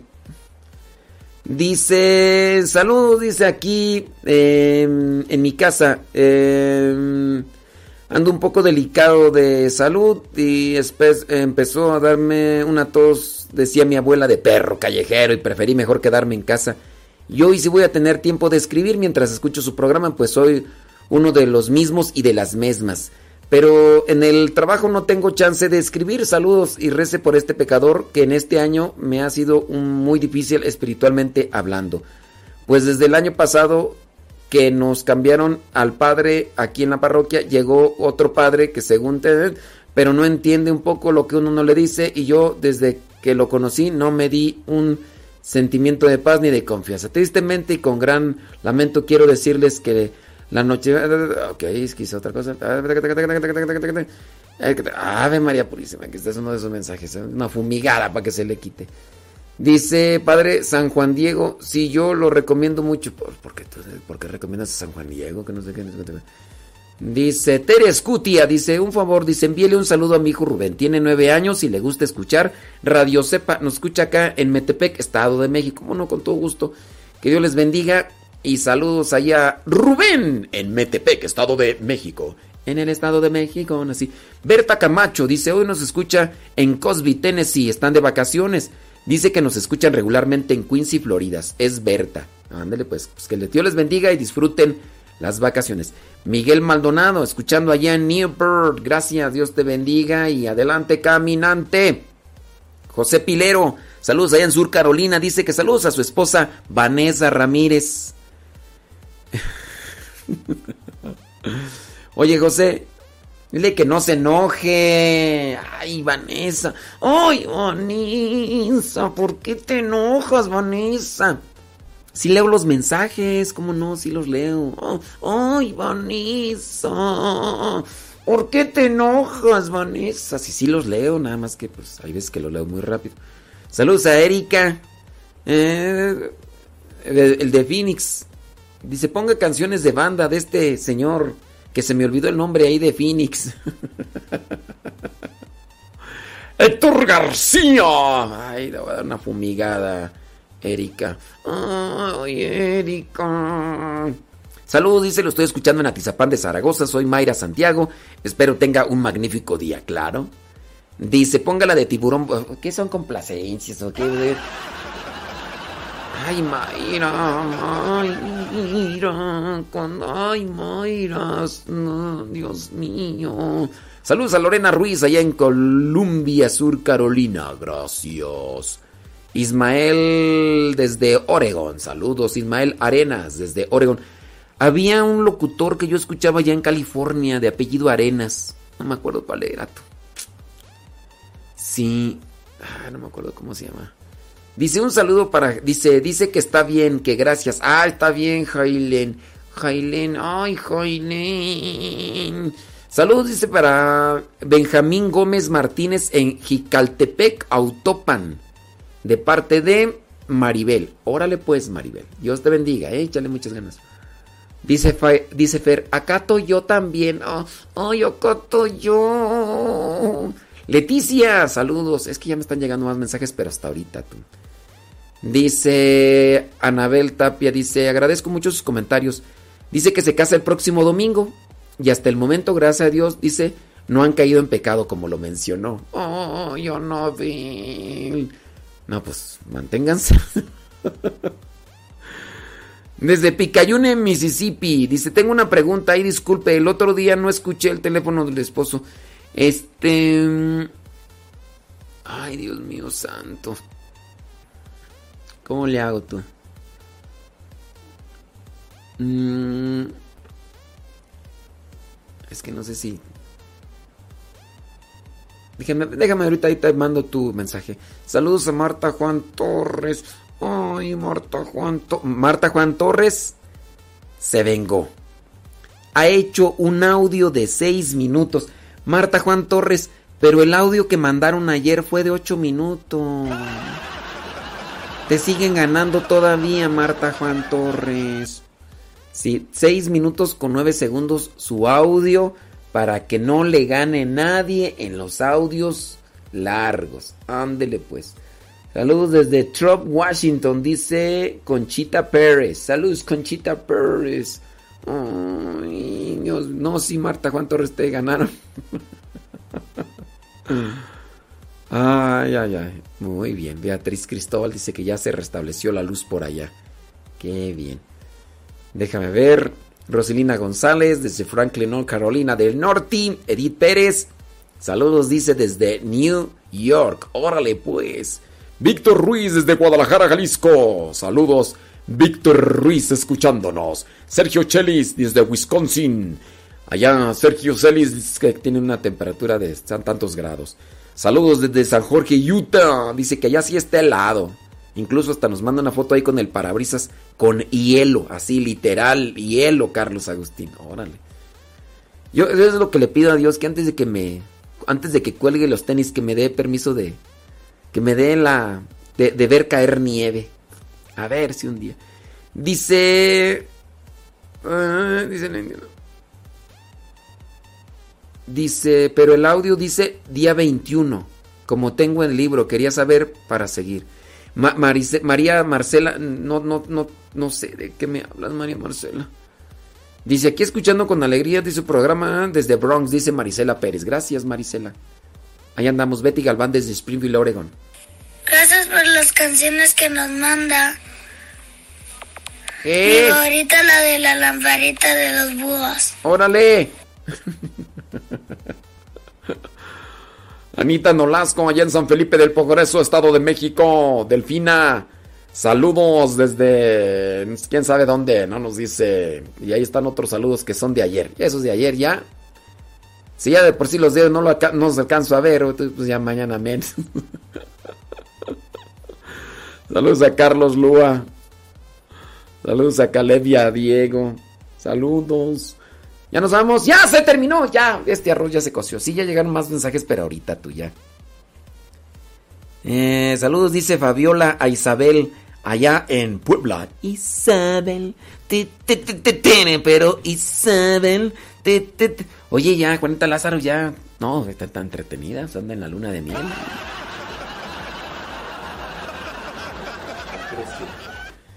No, ¿tú crees que nos va a mandar mensajes Vanita Lázaro? No, no, no, no, no, no, no, no. no. Bueno, ya se casó, ya se casó. Dice Conchita Pérez, dice, véngase a mi casa. Estamos rodeados de nieve. La próxima semana vamos a estar a 8 grados. No, no tengo, no tengo visa, si no ya estuviera yo ahorita visitando por lo menos a mis carnales. No, no los estaría visitando, obviamente, porque pues, ya ven que no puede, no se puede viajar. Pero no, no tengo visa para Estados Unidos. Se me terminó este año y pues. Además, ni se puede, ¿verdad? Viajar. Pero. Ya nos damos. Ya no, ya no alcancé a mirar todos los mensajitos que me mandaron ahí por el Telegram. Al rato. Dice Irma, regálenos 15 minutos más. Eh, sí, yo te lo regalo. ¿no? Saludos, dice Lucy Grande desde Atlisco, Puebla. Saludos a su esposo Otilio, a sus hijos Rodrigo, Gaudencio, Enrique. Dice que tú, que Quique se animó a participar siendo, siendo monaguillo. Échale muchas ganas, Kiki. Ay, me acuerdo de Kiki, mi sobrino. Ay, Kiki. Kiki, Kiki. Que también es monaguillo. Éch- Échale ganas, Kiki. Ándale pues, saludos desde Hermosillo, Sonora, dice Víctor Aguilar, allá en compañía de sus compañeros.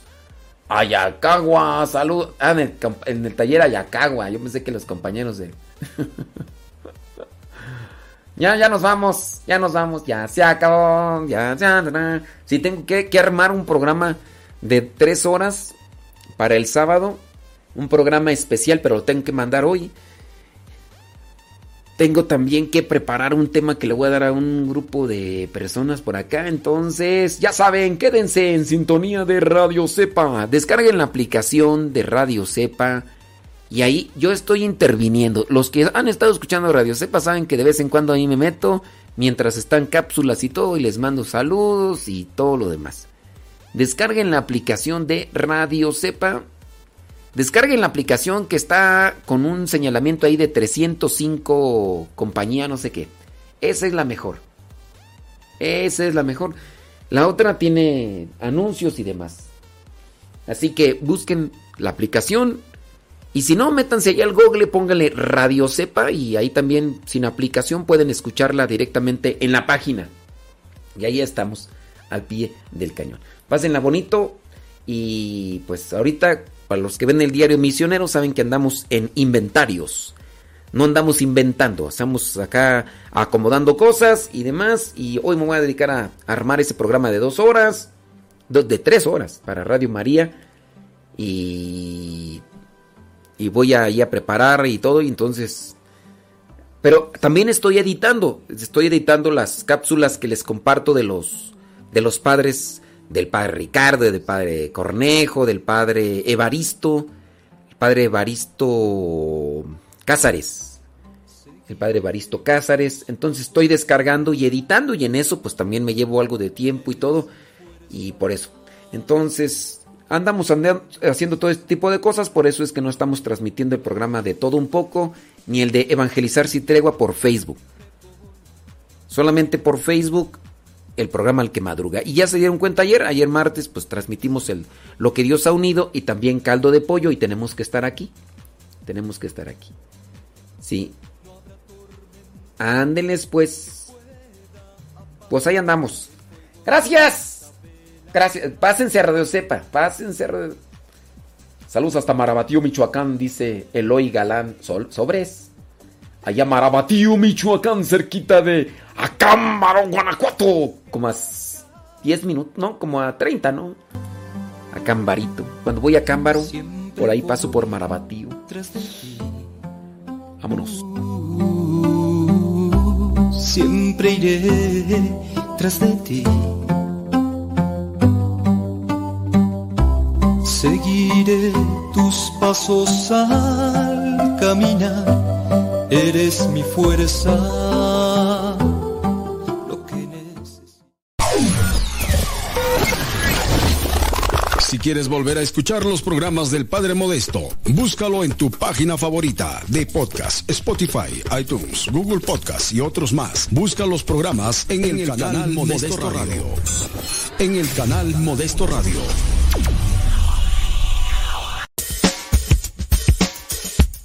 No por mucho madrugar amanece más temprano. Pero si tú madrugaste, ya pudiste escuchar todo el programa. Nos escuchamos en la próxima, en el programa Al que Madruga.